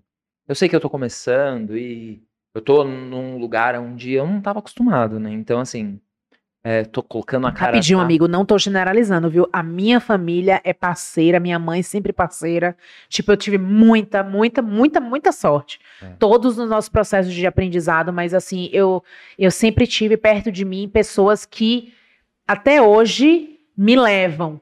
Me Sim. impulsionam, acreditam, sabe? Minha família, eu- posto no grupo, eles comentam, fazem tudo, participam, eles sabem da importância, eu converso com eles sobre a importância. Então, assim, às vezes também é importante a gente conversar com as pessoas que a gente conhece Sim. sobre a importância deles, É. sabe? Porque antes também tinha isso, "Ah, eu não posso comentar porque eu sou sua tia, vai aparecer lá, aí vai ficar aparecendo que não, Tinha, amigo, tinha isso. Na minha época do The Voice, você tinha isso ainda, Não, eu sabe? imagino. Eu, eu sei porque eu, Eu tô tenho, que passando por fazer, isso. eu tenho que fazer um perfil de outra pessoa com outro nome pra não parecer. Sabe? Não! Sejam os pais, os tios, os É. primos, os parentes, os maridos, os namorados que colocam lá perfeito, maravilhoso, tô vendo. Escutem, coloquem. coloquem. Meu marido deixa tocando 24 horas minhas músicas. Hum. É, ele deixa. A playlist, os meus enteados sabem cantar de cor. Até a minha respiração eles sabem Sim. sabe? Tipo, meus parentes, meus familiares. Por quê? Porque eu falo sobre a importância, mas isso também é uma coisa que, tipo, não, não precisa falar, né, gente? Então, e aí- aí o que. É, gente, a gente entrou no assunto agora que, assim, faz dois dias que eu tô falando sobre isso lá em casa. Então vamos trazer aqui pra mesa. Qual que é a questão? Você ri, né? Fale também. Você tem que É. falar, você tem que falar. meu Eu tô irmão, sabendo bem nesse assunto. é, meu irmão quer saber porque ele já ouviu muito sobre isso. Só que, Vai, assim, fala que eu vou comer no jujuba. Eu acho que assim, eu sou uma pessoa que você sabe, você lançou uma música nova, eu tô colocando no stories. Eu faço porque assim, eu sei que talvez seja pouco e é aquilo que a gente tava falando Não no é. começo. E não é, porque se todo mundo fizesse, era gigante. Você tem quantos seguidores? Eu tenho 3.200 seguidores. Pois é, são 3.200 pessoas que não me conhecem, que vão, ou, pelo menos, se 2 ou 1% ouvirem e me conhecerem, sabe? Sim, total. Já é muita E aí coisa. o que, eu, o que eu falei, eu peguei e falei assim, cara, eu tô fazendo uma coisa nova, tô botando a cara a tapa, e não só a tapa, mas a cara na câmera, Uhum. Numa época onde minha autoestima tá a pior da minha vida. Mas eu olhei e falei assim, cara, existe uma coisa que eu quero fazer. Então isso tá acima do que eu tô pensando ou etc. Porém, chega uma hora que você vai você- e eu falo, cara, é muito bizarro, porque com 3.200 seguidores, tem um dia que bate 600, 600 e poucos views. Então é bom. Sabe quantas dessas pessoas seguiram o Papo Leve Podcast? Tipo 40. Ai, esse é, uma, esse é um assunto muito bizarro. A gente também conversa sobre isso. É, é, Nós também fazemos isso. Quantas músicas você escuta no Spotify e você não segue o cantor? Sim, total. E- não, mas eu entrei nesse assunto também com eles relacionado a isso. Só que eu peguei e falei assim, cara, amigos meus que são muito próximos, mas assim, muito. De eu poder virar e falar assim, caralho, você nem entrou aí pra se inscrever no mínimo no canal. Não quer assistir, não assiste, mas se inscreve aí pra me ajudar, sabe? Tipo, coloca no seu stories. Tipo, Exatamente. essas pessoas mais próximas não fizeram. Agora, as pessoas que te conhecem, mas não são muito próximas, eu acho que talvez a distância faça com que ela fale, olha que da hora o que esse cara tá fazendo. E eu não sei se às vezes a proximidade fala assim, ai, olha o que ele tá fazendo, gente, onde ele tá se metendo. Um cara que era, sei lá, do ramo corporativo, hoje se jogando num negócio que, olha isso, passando vergonha, sabe assim? Tipo, eu comecei a pensar isso essa semana e isso ficou na minha cabeça até ontem, que eu sentei com a minha mãe e comecei a conversar sobre isso. E ela pegou e falou assim: Vini, ninguém é obrigado a nada, a gente já começa por aí. E segundo, que é, entende que hum, essa pessoa às vezes ela nem tá se sentindo obrigada a fazer isso. Ela tá lá e não passou pela cabeça dela. Ela, eu falei, mãe, mas quantas vezes eu coloquei no Stories, por exemplo, sigam o meu projeto novo, façam isso por mim. E tipo, essas pessoas assistem e não fazem isso. Então eu olho e falo, isso machuca. Eu não vou mentir que não machuca. Isso machuca. Porque são as pessoas próximas. Cara, sabe o que meu pai fez hoje? Meu pai é maravilhoso, gente. Ele, ele trabalha numa fábrica. Como é o nome dele? Vladimir. Ser o Vladimir. É, ele trabalha numa fábrica, ele pegou o celular de cada uma das pessoas Ai, muito e minha mãe. fez elas seguirem o canal para assistirem o canal. Eu fiquei tipo, cara, o que ele fez? Tipo, Ai. olha que sensacional. Tipo, isso eu olhei e falei, cara, não tem preço. Tipo, eu sei que é pai e etc, mas, porra, gente que às vezes, por tempo, eu tenho muito mais contato por causa do dia a dia. Meu pai mora em outra cidade, eu vejo ele de final de semana. E que eu achava que ia fazer isso por mim, hoje não fazem. E aí eu fico, cara, a gente já passou por decepções juntas que, tipo, já, já me deixaram com uma casca muito mais grossa com relação a isso. Sim. Mas assim, A eu, gente foi um momento. A Nola um momento pesadíssimo. foi. Mas é, foi também um, um processo para poucos sim. de aprendizado e de superação, É, sabe? E, e também de gratidão, porque nos proporcionou conhecer, a gente se conhecer, sim. sabe? É, da gente ter um. desenvolver um networking, fazer e acontecer. É. É. Mas. E eu fico, cara, é muito louco. As pessoas, é, e eu tenho. Gente, faz duas semanas que eu comecei. Eu tenho, sei lá, umas 200 pessoas novas. Entre pessoas que estão no Instagram e pessoas que estão no, no, no YouTube, que eles falam assim: você fez mais. Foi nítido que você nasceu pra isso. Sabe umas coisas Ai, assim? que tipo, legal. nossa, você fez um papo leve de verdade. Ai, a gente precisa de uma parte 2. Nossa, você foi incrível. E eu fico, gente, essa pessoa nem me conhece. É. Nem me conhece. E as pessoas que estão ali do seu lado, às vezes, nem assistiu. É Aí verdade. eu fico, caraca, mano. As pessoas não entendem a, a dificuldade que é de fazer isso aqui. Com certeza. É, é um assunto muito, muito delicado. É. é, é, sabe, geraria uma pauta assim, interminável, inclusive, porque também traz esse lance de empatia, sabe? De entender o porquê do outro, o processo do outro. É, é meio ingrato também, né? Porque deveria ser algo automático, né? Sim. Principalmente quando você diz que é amigo, quando você diz que ama e diz que, que dá aquele abraço e não, e não demonstra É.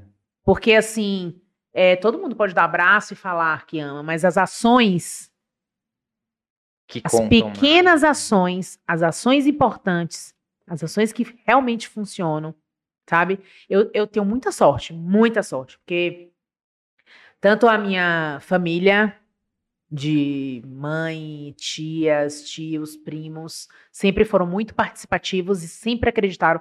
Desde que eu fazia minha faculdade, desde que eu- minha tia me matriculou, Aham. é, no vestibular, ela falou assim: não, você não vai. Você tem que ser artista. Não sabe o que fazer? Já te matriculei, vai lá. É artes cênicas. Maravilhosa. Aí foi assim. Todas as minhas peças, todas as minhas coisas, elas não somente estavam lá, mas participavam como podiam, sabe? E, e me faziam acreditar que aquilo era importante também Sim. que eu era importante. que o que eu fazia tinha importância. Nunca me chamaram de louca, sempre viram a dificuldade, sempre viram as coisas, mas nunca desacreditaram de mim, do meu sonho. Então, assim, tudo que eu conquistei. é, Olha como isso é importante. Olha como isso me. Olha onde isso me trouxe. É. A pessoa que está do meu lado é exatamente assim. E aí, a gente vai é, começando a entender a importância disso e trazendo essas pessoas como um imã, sabe? Total. E você vai construindo o seu ciclo. E às vezes, amigo, é, é uma, é uma questão única e exclusiva de alinhar expectativas. Essas pessoas são realmente importantes? Elas, te- elas te veem como, a- como uma pessoa importante? Sabe? Porque muitas vezes a gente coloca uma expectativa muito grande em pessoas que não realmente não. n- Não são tão importantes Hum. no nosso processo.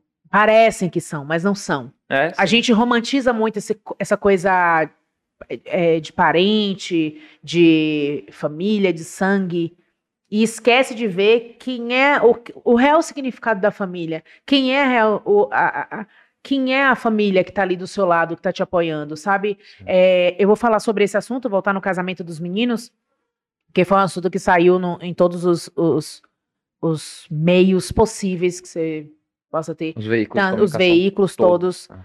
E não tinha ninguém da família de Rodrigo lá. Sim, Ninguém. eu vi isso. Ninguém. É da família de sangue. Sim, sim. E sabe o quanto isso foi triste? 0%.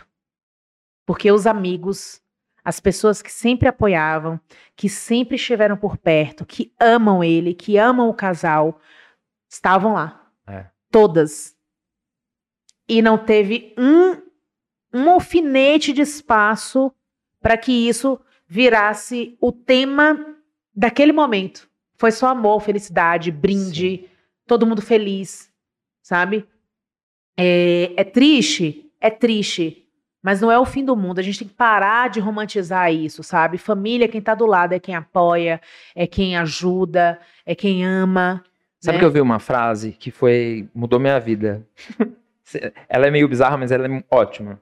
Porque assim, só Amo contextualizando. bizarra e ótima.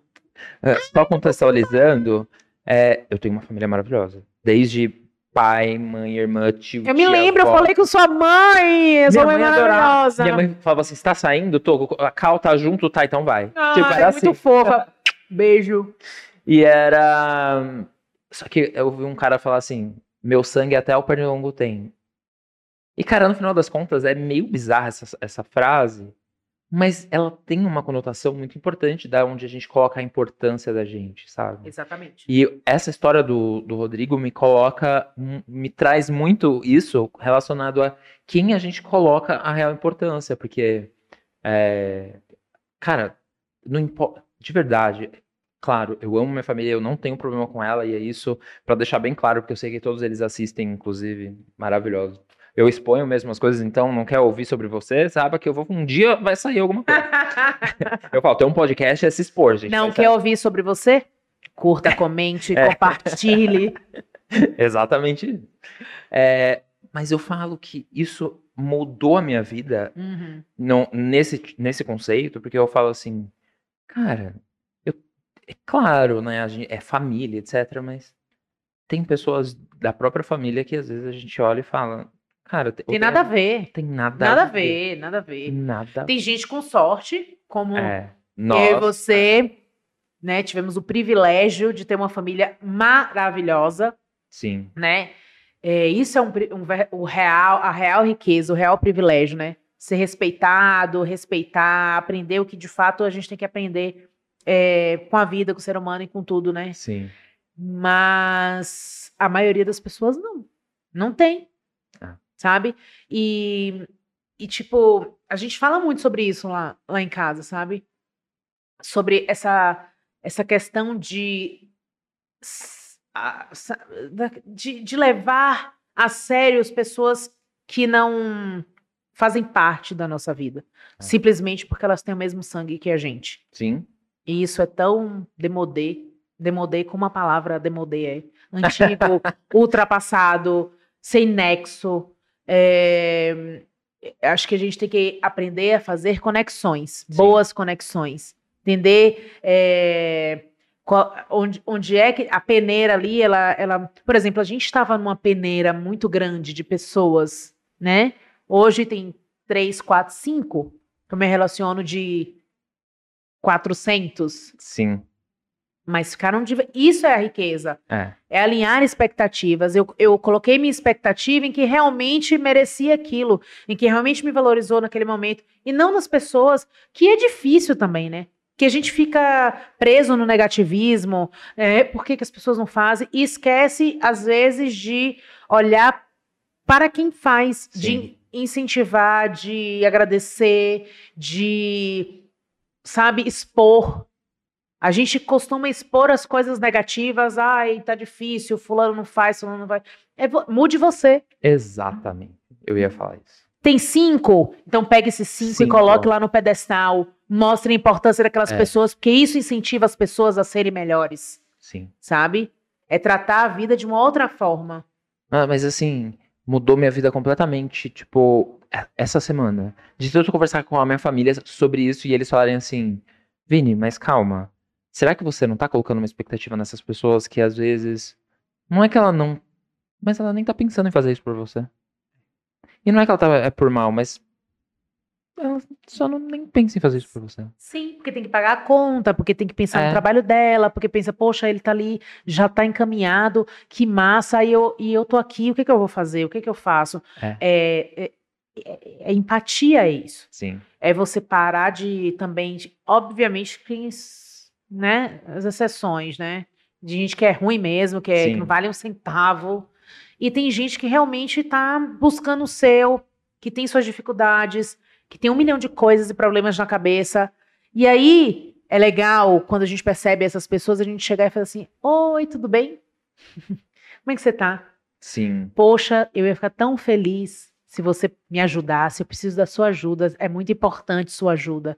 Nunca mais essa pessoa vai deixar de fazer por você. É. E nem você por ela. E aí vai o ciclo do bem vicioso, vai acontecendo, Sim. sabe? É, é, é mais sobre esse, esse- esse- harmonizar tudo isso, É, entender. total. E outra, e, e uma coisa que minha mãe virou e falou: Tá, mas você quer um número ali ou você quer uma pessoa que vai assistir?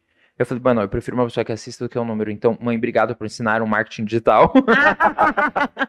Eu obrigado, obrigado. Maravilhosa. E só que você abriu a minha cabeça. E aí, ontem eu fui dormir leve, leve, por conta disso. Que eu olhei e falei, cara, minha mãe, em poucas palavras, tirou tudo que eu tava sentindo de ruim com relação a isso. É louco, né? É muito, é muito doido, assim. Graças a Deus a gente tem duas maravilhosas Maravilhoso. Aí que com suas experiências é, não nasceram sabendo, Não. devem ter passado por várias coisas, estão um pouquinho aquém do que a gente está na vida. É. Então é a sabedoria do tempo, da vivência, sabe? Tipo, é, quando eu converso com minha mãe, eu chego lá em Salvador, a primeira coisa que eu faço é. "Ah." Ela, o que que é, menina? Nada, só tô desabafando aqui. Você é minha mãe, Cintia aí me deu um colo, tá tudo bem, tá tudo É ótimo. isso. Só que o peso foi muito grande. E eu tenho essa armadura que as pessoas não podem me ver é, de uma forma fragilizada. Eu tenho que ser forte. Então, quando eu chego aqui, eu só quero que você venha, minha filha. Vai, chora. Ah, parou! Ela tem um jeito. Tá bom, já. Bora, bora, bora. É isso. É só isso, sabe? Eu chego. É, é de praxe. É horrível se sentir vulnerável com tanta gente te olhando, não é? É, é muito horrível. É muito horrível. É, é, é- eu, eu- cara, é tipo, como eu criei essa casca Aham. é, há muito tempo, né? Principalmente por conta da obesidade, porque até me mudar para São Paulo, eu não, eu não tinha passado por outros tipos de preconceitos, né? Um, inclusive, foi colocar em dúvida a minha identidade. Com Eu não certeza. sabia se, era uma mulher, se eu era uma mulher negra, se eu era, se eu tinha descendência indígena, o que que eu era, que as pessoas Qual bloquinho que você precisava se colocar? qual né? bloquinho que eu precisava, porque era necessário. Aí eu sofri, eu, eu me mudei para uma para um, pra um bairro bacana, numa casa legal. Aí as pessoas, a vizinha que foi bater lá na minha porta para dar boas-vindas me olhou de cima a baixo. Você que é a dona da casa? Sabe? É, o rapaz da segurança que foi instalar. Eu só falo com o seu marido, o jardineiro, o seu marido. Então, assim, você aprender a No começo foi muito difícil, porque você fica reativo. É. Depois você busca o equilíbrio e você aprende que se impor e ter o respeito das pessoas, ele vai além. Porque o mundo é cheio de preconceitos. Ou eu morro com isso e sofro a minha vida inteira, ou eu aprendo a lidar. E mas para eu chegar nesse- nessa linha de raciocínio e para eu buscar esse equilíbrio que eu tenho hoje, eu precisei passar. Sim. Eu precisei viver. Assim como nossas mães passaram por algum momento parecido com esse de questionamento seu, meu, nosso, É. e hoje tem uma resposta. Então, assim, o mundo é muito isso. As pessoas têm muita resposta pronta para Pra tudo, tudo. mas eu preciso viver. Ai, não vai por esse caminho, vai dar errado. Minha intuição tá pedindo para eu ir por esse caminho, porque por mais que dê errado, eu tenho alguma coisa a aprender por esse caminho. Sim. Eu não vou deixar. Quando eu entrei no The Voice mesmo, alguns artistas amigos que participaram falaram assim: ah, vou te falar como é. Eu falei: não me fale. Você teve a sua experiência. Sim. Eu vou construir a minha. E é tão diferente, né? Porque se As eu pessoas entro. passando pela mesma coisa conseguem absorver coisas completamente diferentes. né? Exatamente, porque a- o meu. a- eu, eu tava ali num lugar impossível pra mim. Sim. Eu tava no Projac. Então eu não ia ficar brigando porque o figurino isso, que a maquiagem isso. Tava horrível, eu tava odiando. Mas eu tava ali fazendo amizade com o maquiador, fazendo amizade com a tia da limpeza, com a tia do cafezinho, com o diretor do programa, com o diretor musical, com os artistas, gerando entretenimento ali no backstage. Sim. Era cansativo, era isso, mas era meu sonho. Dormia pouco, acordava, sabe? Era meu sonho. Quanto E- a gente faz pelo nosso sonho? É a mesma coisa que querer ganhar na Mega Sena e não jogar. É. Você quer muito uma coisa, mas você não. faz. Você quer pronto, você quer que aquilo. Nem sempre vem pronto. Não, nu- praticamente nunca, vem Nunca. pronto, né? E a gente tem que passar por todos os processos. A vida é É. isso, vida é viver. Sim. e, eu tô, e eu tô muito feliz, assim, com a, a virada que eu dei com relação. Porque, assim, é, eu, ama, eu amo o marketing. Eu amo. Trabalhei com bebida alcoólica a vida toda. Isso acabou me trazendo até onde eu tô aqui. Eu Ganhava tantos miminhos. Ganhava, nem liga. Ai, delícia. A gente se encontrava, era champa, era. Muito, era muito Nossa, bom. era muito bom. Vai voltar, amigo, vai voltar. Vai. Ó, marcas interessadas em patrocinar aqui o programa, Sim, patrocinar a cantora, patrocinar o podcast. Estamos aqui abertos. esse sim, re- Por favor. Esse relacionamento. Imagina aqui uma tacinha aqui agora, um copinho. Era isso que eu queria agora, só aqui, ó, Ah. ó, ó, ó. Já tá aí feito o convite pra você. Sim.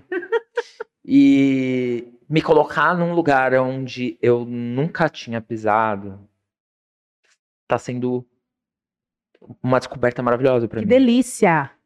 É muito louco isso, Que né? delícia. Porque com 34 anos você virar e mudar completamente o que você tá acostumado a fazer, é tem que ter certeza ali do que você tá fazendo. Amigo, porque tecnicamente você trabalhava em. Você tinha um emprego, mas você sempre foi comunicador, sempre foi Sim, agregador.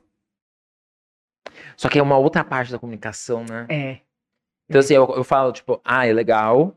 Eu, eu amava o que eu fazia, eu amo até hoje, tipo, tranquilamente entraria pra fazer alguma coisa assim de novo.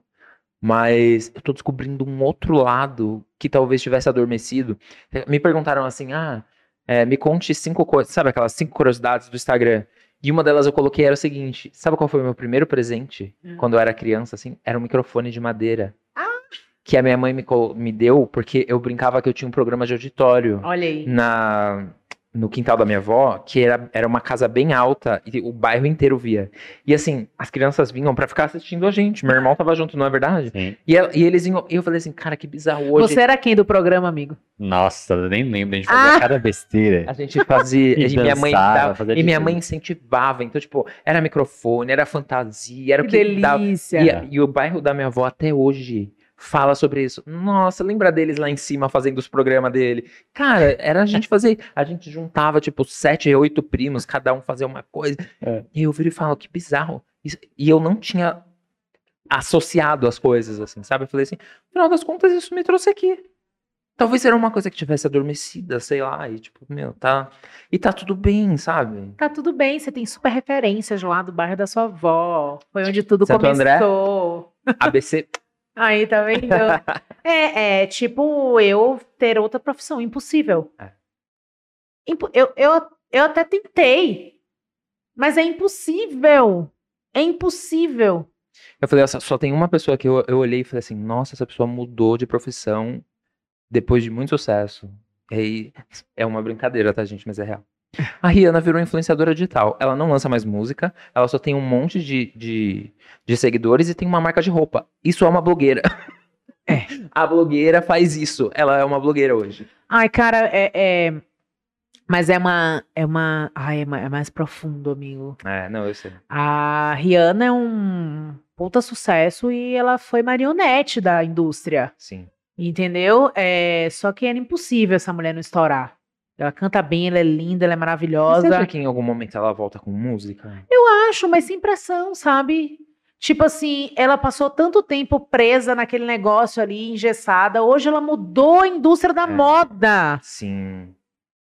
Eu tenho medo só Ela de... trouxe diversidade para um para um meio completamente engessado. Tá- Todo mundo teve que se reformular por causa dela. Olha a potência dessa mulher. Sim. Ah, Eu só tenho medo com relação à expectativa que isso acaba criando nas pessoas com relação a qualquer tipo de música nova dela. Eu acho que ela é bem inteligente na questão de escolha das músicas que ela vai lançar, mas eu acho que isso pode gerar uma expectativa irreal. Sim. E isso eu tenho um pouco de medo, assim. Porque, assim, é a Rihanna, eu não queria que isso fosse destruído, sabe? É, mas eu acho que não tem como. Ela já tá eternizada já. É, né? Já tá eternizada. Eu acho que ela tá escrevendo tanta música com esse bebê. Ah, pro- Por favor, Eu né? acho que ela deve ter tanta música escrita. Só que assim, é, ela tá passando por um momento que ela tinha que passar. Olha só, tipo, é, eu fui obesa por muito tempo. E eu fui impedida de ter uma vida social, de ter, de passar por várias coisas que são super simples para várias pessoas por causa do meu estado físico.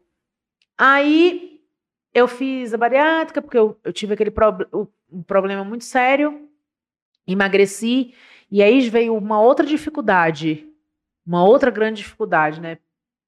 Agora eu sou visível, como eu vou me posicionar? Sim. E as pessoas, ao invés de amenizarem isso, elas começam a exigir muito mais de você. E é uma outra parada na cabeça, é um outro problema. Aí casou, tem que ter filho, emagreceu, tem que fazer isso, não sei o que, tem que fazer, tem que fazer nada. É, Eu tenho que fazer, eu tenho que realizar os meus sonhos. sim. Você tem umas possibilidades de realizar os meus sonhos. O que fulano pensa, o que fulano acha, pra mim não diz nada. A Sim. mim não diz nada. Sabe? Então acho que ela tá passando muito por esse processo. Ela foi marionete da indústria, graças a Deus ela foi também, porque é uma super artista que foi revelada aí pra gente, que ao meu ver já é eternizada, Não, com certeza. né? Com milhões de hinos, só hits. E ela quer ser, ela sempre gostou de moda, ela quer se posicionar no meio da moda, ela quer ser mãe, ela quer ter, ela vai viajar, ela quer ter um boy dela, o marido dela, ela quer viver a vida dela, ela quer, sabe? Ela é uma, uma mulher preta, rica, Sim. sabe? Ela quer proporcionar um Natal cheio de Chanel para a família dela.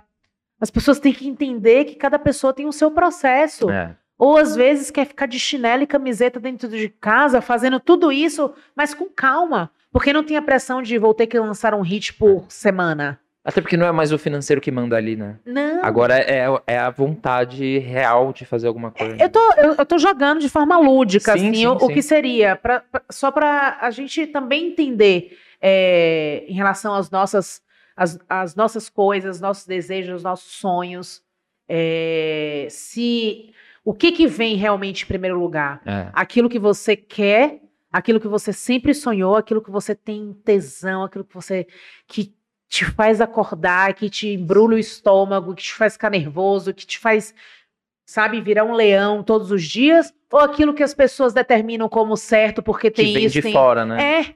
E a maioria das pessoas se deixam levar por isso, sabe? E a gente tem uma vida acontecendo. É. A gente tem uma vida acontecendo. Miguel, e a cena musical brasileira hoje, você acha que tá crescendo muito? Olha, é, de- a gente, por causa da pandemia, né, deu uma, deu uma freada em muita gente de, de, de lançamento, de, enfim, de tudo. E ao mesmo tempo fez com que os artistas é, buscassem se ressignificar, né? É. é, entendesse o que realmente faz sentido para suas carreiras. Então, assim, o mercado ele tem mudado bastante, as pessoas estão se adequando, começando a entender é, que sem o digital a gente não, não sobrevive mais, É. né? Obviamente que os shows vão voltar, as coisas externas vão voltar, mas a gente tem que aprender e aliar o digital com o nosso trabalho, sabe? Tipo, é, a cena tá voltando, tá, tá respirando ainda com, com aparelhos, mas é, tem revelado muitas coisas, muitas Cara, eu pessoas. Olha só, a maior, a maior artista do país é a drag. Sim. A maior de todas. E, e eu acho que difícil alguém tirar ela do pódio. É. Porque ela é completa. A E Glória assim, Groove é completíssima. Não, pra mim ela é. E é o que ela tá fazendo visualmente dentro dos clipes dela é Perfeita. hollywoodiano. Perfeita. É bizarro. E a gente estava assistindo, aí eu, eu coloquei umas músicas, porque eu, eu pesquiso bastante. Aí a- o Matheus trabalha comigo.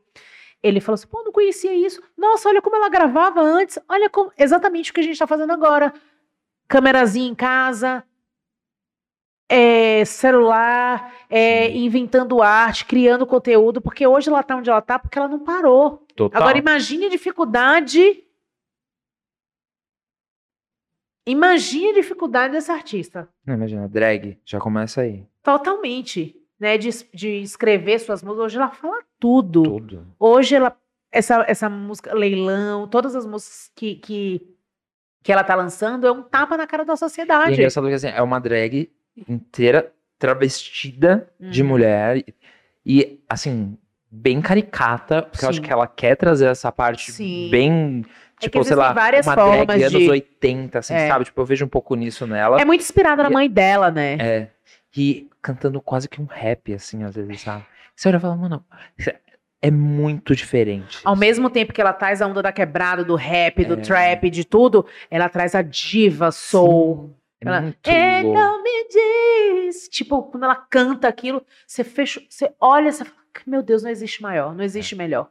Sabe, é, é isso que ela tá fazendo, esse rompimento de barreiras de estar no, no Luciano Huck, horário Nobre. nobre, todo com a mãe domingo, dela né? entrando, cantando com ela final de semana passado, domingo agora Sim. passado, com um destaque, ele rasgando elogios, vencendo um monte de programa, vencendo tudo por mérito, Sim. não porque, ai, temos que é cota ou porque temos que dar espaço. Não, não existe isso. Não.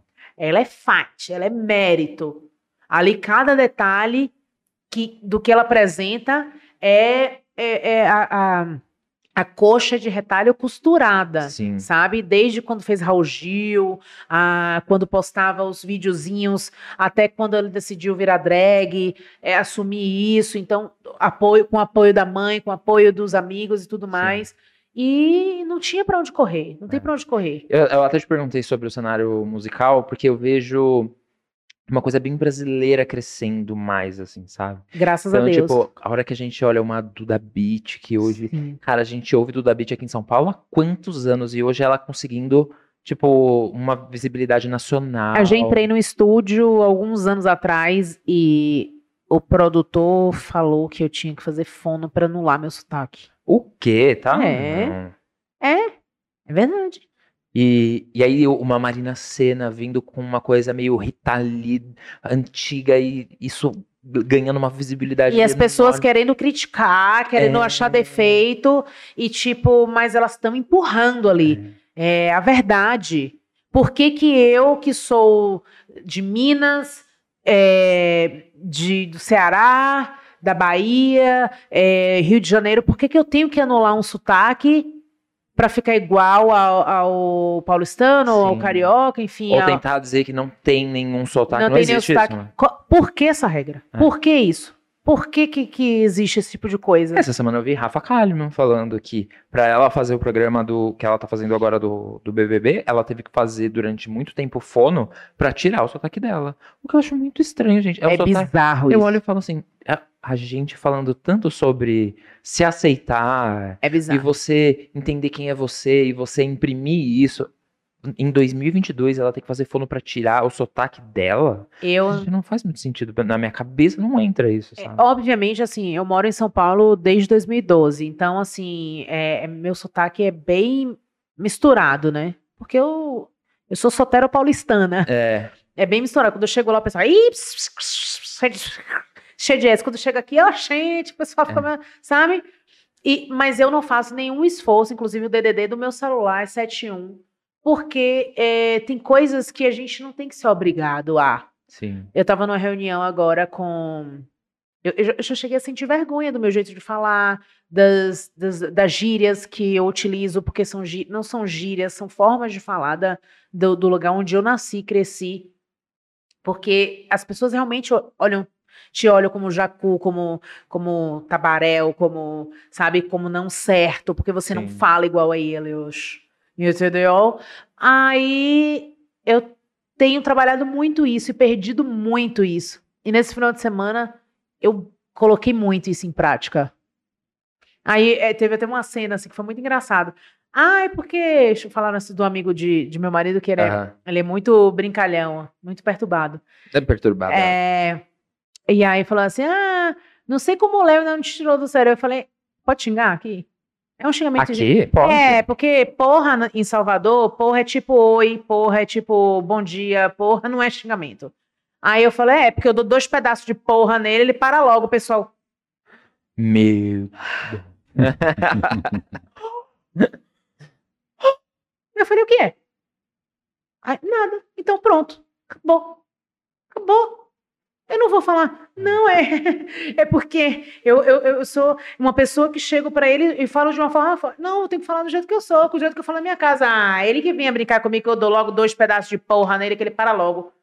Umas pessoas riram na hora, amaram, outras ficaram assustadas. E aí você tem o papel de fazer essas pessoas acharem aquilo comum. É. Porque normal é. Eu sou normal. Onde eu moro, as pessoas falam iguais a mim. Sim. Entendeu? Eu falo mais alto, eu falo rápido, eu tenho esse meu jeito. Não é porque eu sou grossa ou isso ou aquilo. Na Bahia, as pessoas falam assim. É uma fala mais forte, uma fala mais densa, mais rápida, alta. É assim que a gente fala. E eu, sempre que posso, eu falo para as pessoas. A gente vai ter reunião assim, eu tenho o meu jeito de falar, não tenho nada contra você, eu não estou agindo com grosseria, mas o meu jeito de falar é esse e vocês têm que aprender a respeitar. Sim.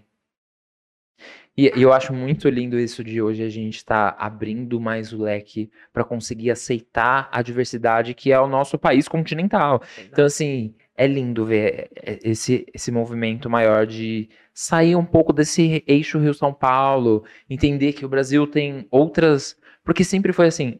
Ah, tá bom, Bahia, Ivete e Cláudia. É. Aí vai pra. Acho que é Pará, aí tem a. Como que ela chama, gente? Gabi Amarantos. Uhum. Aí tem, tipo, é sempre uma. Aí É. você vem aqui, todo o resto é São Paulo, Rio. É. Gente, não é justo uma coisa dessa, sabe? Tipo, Uhum. e é lindo ver isso acontecer. E eu acho que você faz parte desse papel também, assim. Tipo, você tem esse. Ai, que fofo. Eu, eu, eu faço sim. Claro que faz. Eu faço, faço parte desse papel. É legal a gente assumir é, essa, esse tipo de responsabilidade. É, a próxima música que eu, que eu vou lançar, ela meio que fala um pouco sobre isso, sabe? É, isso é sobre mim, é só você olhar pra mim, entender, sabe? As pessoas, elas olham pra si. É, Elas querem que você seja como elas estão acostumadas a serem, ela- como elas estão habituadas ao mundo. E não é assim. sim. A gente tem que entender como é que o outro gostaria de ser chamado, como é que o outro gostaria de ser tratado, como é que o outro gostaria de ser ouvido, como é que o outro gostaria. Sim. E, e, e não fazer disso uma, uma sabatina, meu Deus, ai, eu anotar. Mas ter a sensibilidade. Ah, você ah, então agora eu vou, vou ser assim, eu vou fazer, sabe? Trazer isso de uma forma amena, é, distanciar né, é- esse, esse preconceito que existe entre. Nós somos Brasil, pô. Qual outro lugar no mundo tem tanta diversidade Diversidade. de pessoas, de culturas, de ideologias, de sotaques, de histórias? E a gente não, não, não entende essa riqueza, não aproveita dessa riqueza, não bebe, não troca essa riqueza, sabe? Eu quero fazer um disco, eu quero montar um, um, um, EP, lançar um monte de música com vários sotaques diferentes, fazendo collab comigo, várias pessoas de diferentes lugares. Eu quero, sabe, agregar, somar, dividir. E sabe o que é muito louco? Quando eu tô, tô ouvindo, tipo, qualquer artista, seja baiana, por exemplo, eu tô cantando igual ela. É. é engraçado, porque assim, a gente tá ouvindo e a gente tá reproduzindo aquilo que a gente tá é ouvindo. É e é muito. Eu, às vezes eu me pego olhando e falo assim. Gente, eu tô falando igual a mulher. Tipo, o que que tá acontecendo? E isso é muito da hora isso, é cara. Tipo, eu acho muito legal. Lá isso. em casa, esse é, é, a, em casa tem essa representação muito forte, sabe? Uhum. Tipo assim, é, o próprio Rodrigo, o jeito, algumas coisas já que ele tá falando, é. os meninos, quando cantam minhas, minhas músicas, eles pegam uns cacoetezinhos, tudo. o jeito que, que eles estão falando também, tipo, é convivência, Sim. é por que, que é errado, sabe? É maravilhoso. É, uma criança de São Paulo fala, oxe, por que, que é errado? Lá em casa a gente fala oxe. Nossa, eu falo muito oxe. A gente fala hoje. Eu chego, eu brinco com um deles, o menorzinho. Cadê seu Kikio? Kikio é o, a axila, né? Que a gente uhum. lá brinca de Kikikikikio. Desde pequenininho. É uma coisa muito antiga. E ele sabe, ele fala, e é legal e não tá tirando a. Sabe? Sim. Nada dele. Ele está aprendendo uma outra Aumentando cultura. o repertório dele. Exato, de... isso humaniza, sabe? Apresentem pessoas de diferentes lugares para os seus filhos, diferentes culturas, enriqueçam e não ingessem as pessoas. Eu estava falando esses dias com, com uma prima minha, André, inclusive, que eu amo, tá gravidona. Beijo, Deia. Beijo, quem Deia. sabe quando. É, tá para nascer. Hum? Se pá, quando esse vídeo sair, quem sabe Gabriel já não esteja aí. Mas, Seja bem-vindo, então, Gabriel. É. E aí, o que, que, a gente estava falando sobre a dificuldade das pessoas aceitarem o que é diferente, e eu falei para ela assim: eu odeio quando eu percebo que na minha roda de amigos todo mundo é parecido comigo. Porque eu não vou evoluir em quê se todo mundo pensa igual? Aí eu falo, cara, isso eu, eu sempre tento, tipo, pelo menos sair um pouco da bolha onde eu tô para conseguir, tipo, ouvir cabeças diferentes e vivências, experiências que sejam diferentes da minha, que vá abrir a minha mente, sabe? Eu tenho muito essa filosofia, inclusive isso se reflete nos encontros que eu faço na minha casa. É, as pessoas que elas se olham assim, falam assim, não, e de repente viram conexões, Sim. amigos, melhores amigos, porque elas jamais vão se encontrar nas rodas, e eu circulo em todas as rodas. Eu não fico engessada. Eu ah, circulo em não, todas as rodas. E aí, quando eu faço essa reunião, que as pessoas se conectam, isso para mim é um prazer tão grande, porque eu tô ali ampliando a cabeça dessas pessoas para elas irem além. Sim. Que elas são capazes, elas estão ali prontas, mas às vezes falta um empurrãozinho, um. Ah, olha, olha essa troca, olha. Sempre sai, né, Matheus? Sempre sai. Todo evento que eu faço lá em casa nunca tem erro. Inclusive, o próximo vocês estão convidados. Por favor. A gente vai fazer uma farrinha. É, eu sempre procuro chamar pessoas, sabe, de, de ciclos diferentes, de rodas diferentes. E é impressionante como todas se conectam. Não, eu, eu não me preocupo, porque assim, me preocupo em conectar boas pessoas. Sim. É isso que eu busco de parecido comigo, assim. Serem pessoas com a cabeça aberta, serem pessoas com a índole boa. É que é a parte. Porque também aí é, é outro papo, né? Aí é. não é diversidade, aí é um, um erro.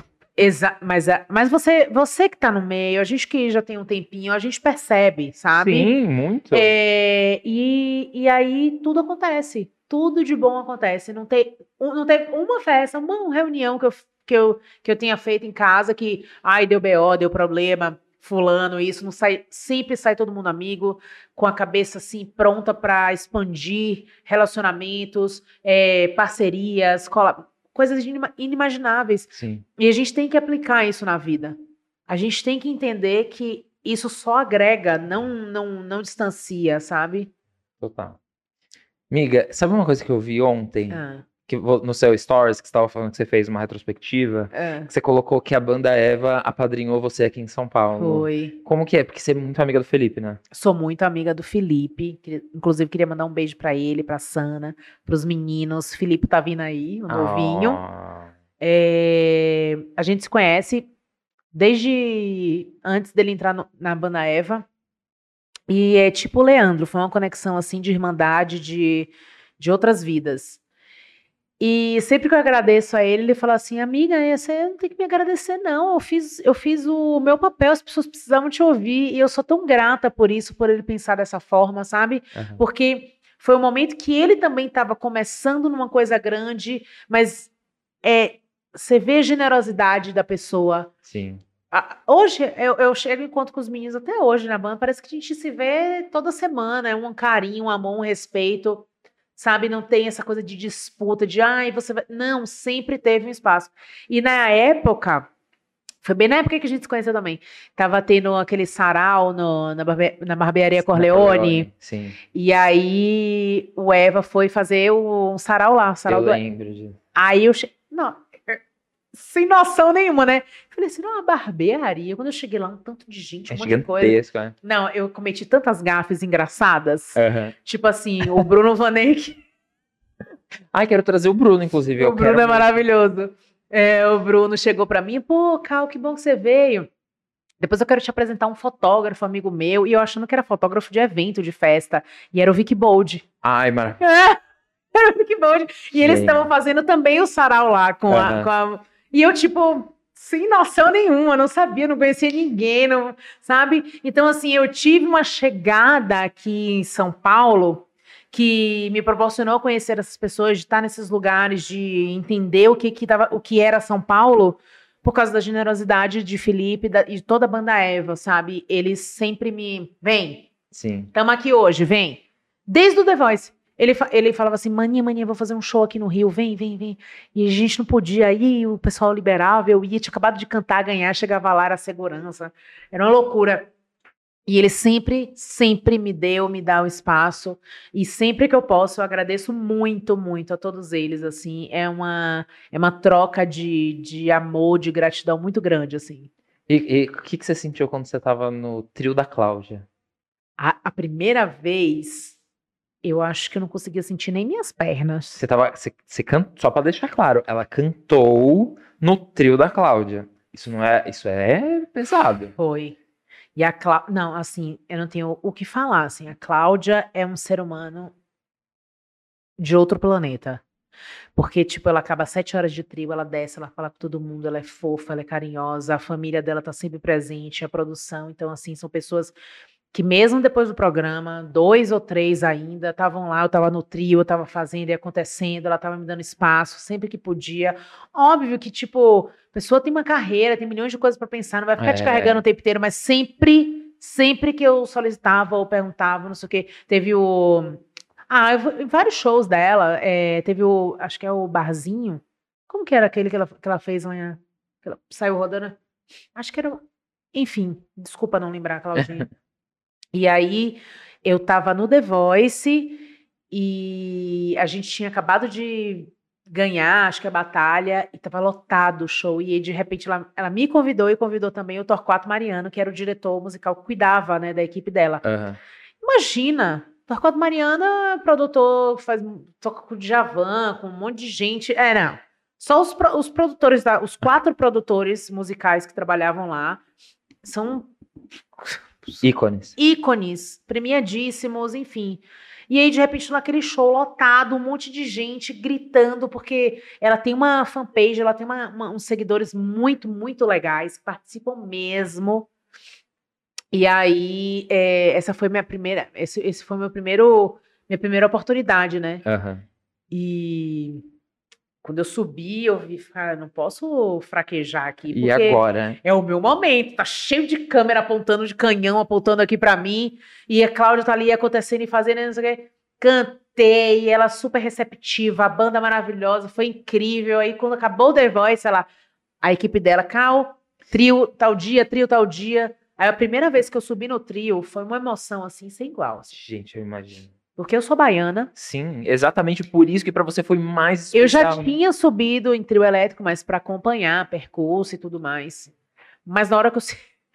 É louco! Toma o microfone. Dois milhões de pessoas, dois milhões de gente ali te olhando.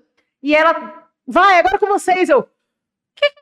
Ah, vou fazer o que eu sei fazer, que eu ouvi isso a minha vida inteira. E você sabia qual era a música? Sabia, sabia, porque era, ela, ela puxou Sonífera Ilha. Ah, e tá. tinham todos os, os os cantores do The Voice, que, alguns cantores do The Voice, acho que tava eu, o Leandro, a Milane, o Kim Lírio.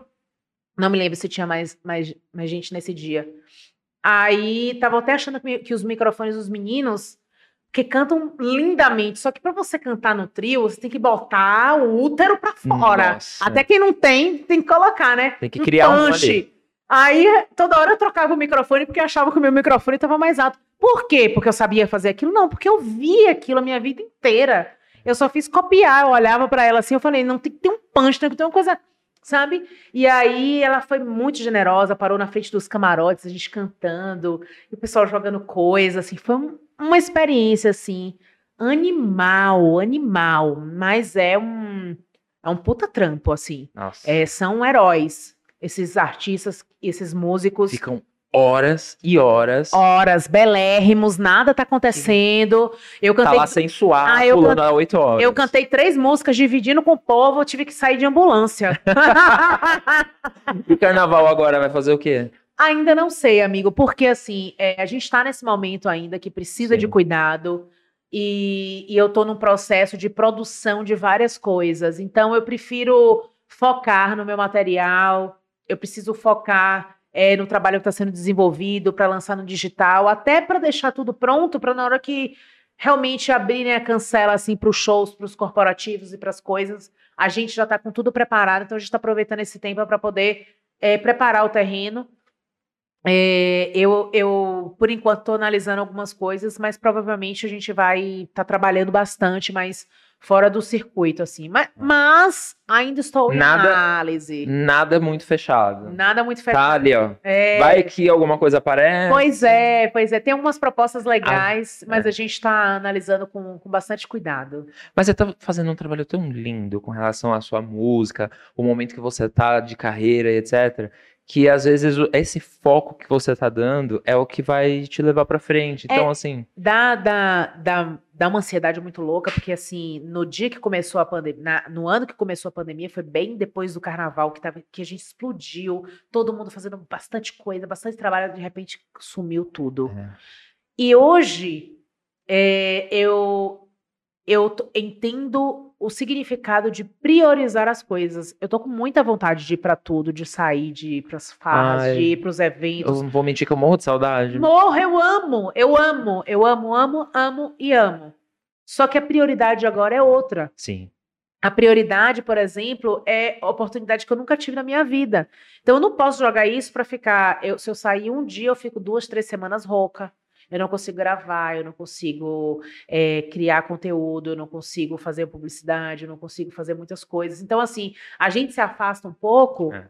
a gente dá uma escolhida, uma garimpada no que realmente vale a pena ir, para reencontrar amigos, para fazer o network, para fazer isso e aquilo, porque realmente tem que se entender, principalmente a gente trabalha com voz, com, tem que estar com a saúde impecável Sim. o tempo inteiro, que o momento é um momento Você de. tem uma rotina pra cuidar da voz, assim? Ah, eu.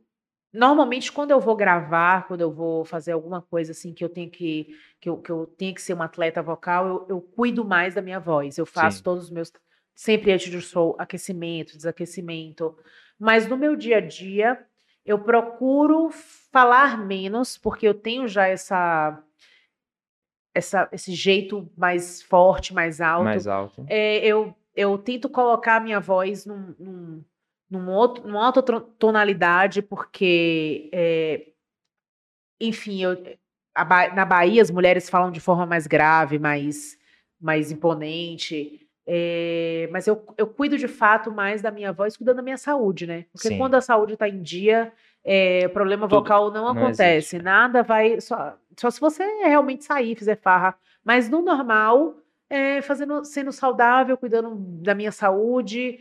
E sempre que eu tenho shows ou que eu vá utilizar muito a minha voz, fazendo programas, ou gravando vídeos, ou fazendo muita coisa, eu, eu aqueço, faço nebulização, enfim, e desaqueço também, É. que é importante, né? Sim. É importante entrar e sair. Miga, o pro- a- quando que sai a próxima música? A próxima música vai sair agora em março. É, agora no iníciozinho de março, acho que na pr- primeira ou segunda semana. Ainda não, é, eu não tô falando a data certa, Sim, sim. porque eu ainda estou avaliando. é, tem algumas respostas. Lembra que eu te falei do, Sim, da, da capa e tudo mais? Mas está previsto para agora, segundo, entre fina, segunda, Daqui a pouco, né? é, segunda semana. Falta pouquíssimo. Já tá tudo pronto, na verdade. É porque agora eu aperto mais um pouquinho, tô sendo um pouco mais exigente, porque a mudança vai acontecer Sim. e não é uma mudança para a música, é é, é de fato é, o que vai ser da minha carreira daí por diante. Então, assim, eu preciso ter muito cuidado, eu preciso ter muita paciência, eu preciso entender o que, que eu quero passar, com o que eu estou fazendo, e as pessoas que estão trabalhando comigo também têm que ter essa percepção. Sim. Então, é, sabe aquele. Tá tudo pronto, mas vamos revisar de novo? Eu tô Isso nessa. sempre que acontece, Mas né? vai ser em março, vai ser em março. Vai ser. Vai, vai ser em março. Sobre mim. Sobre mim. Isso é sobre mim. é Só você olhar pra mim. Gente, na boa. Pe- Pega essa voz. Na boa. Não, agora foi Que que é horrível. Não, para. Sério. Quando a gente se encontrava e, eu, e você começava a cantar, era, extasiava todo mundo que tava ali.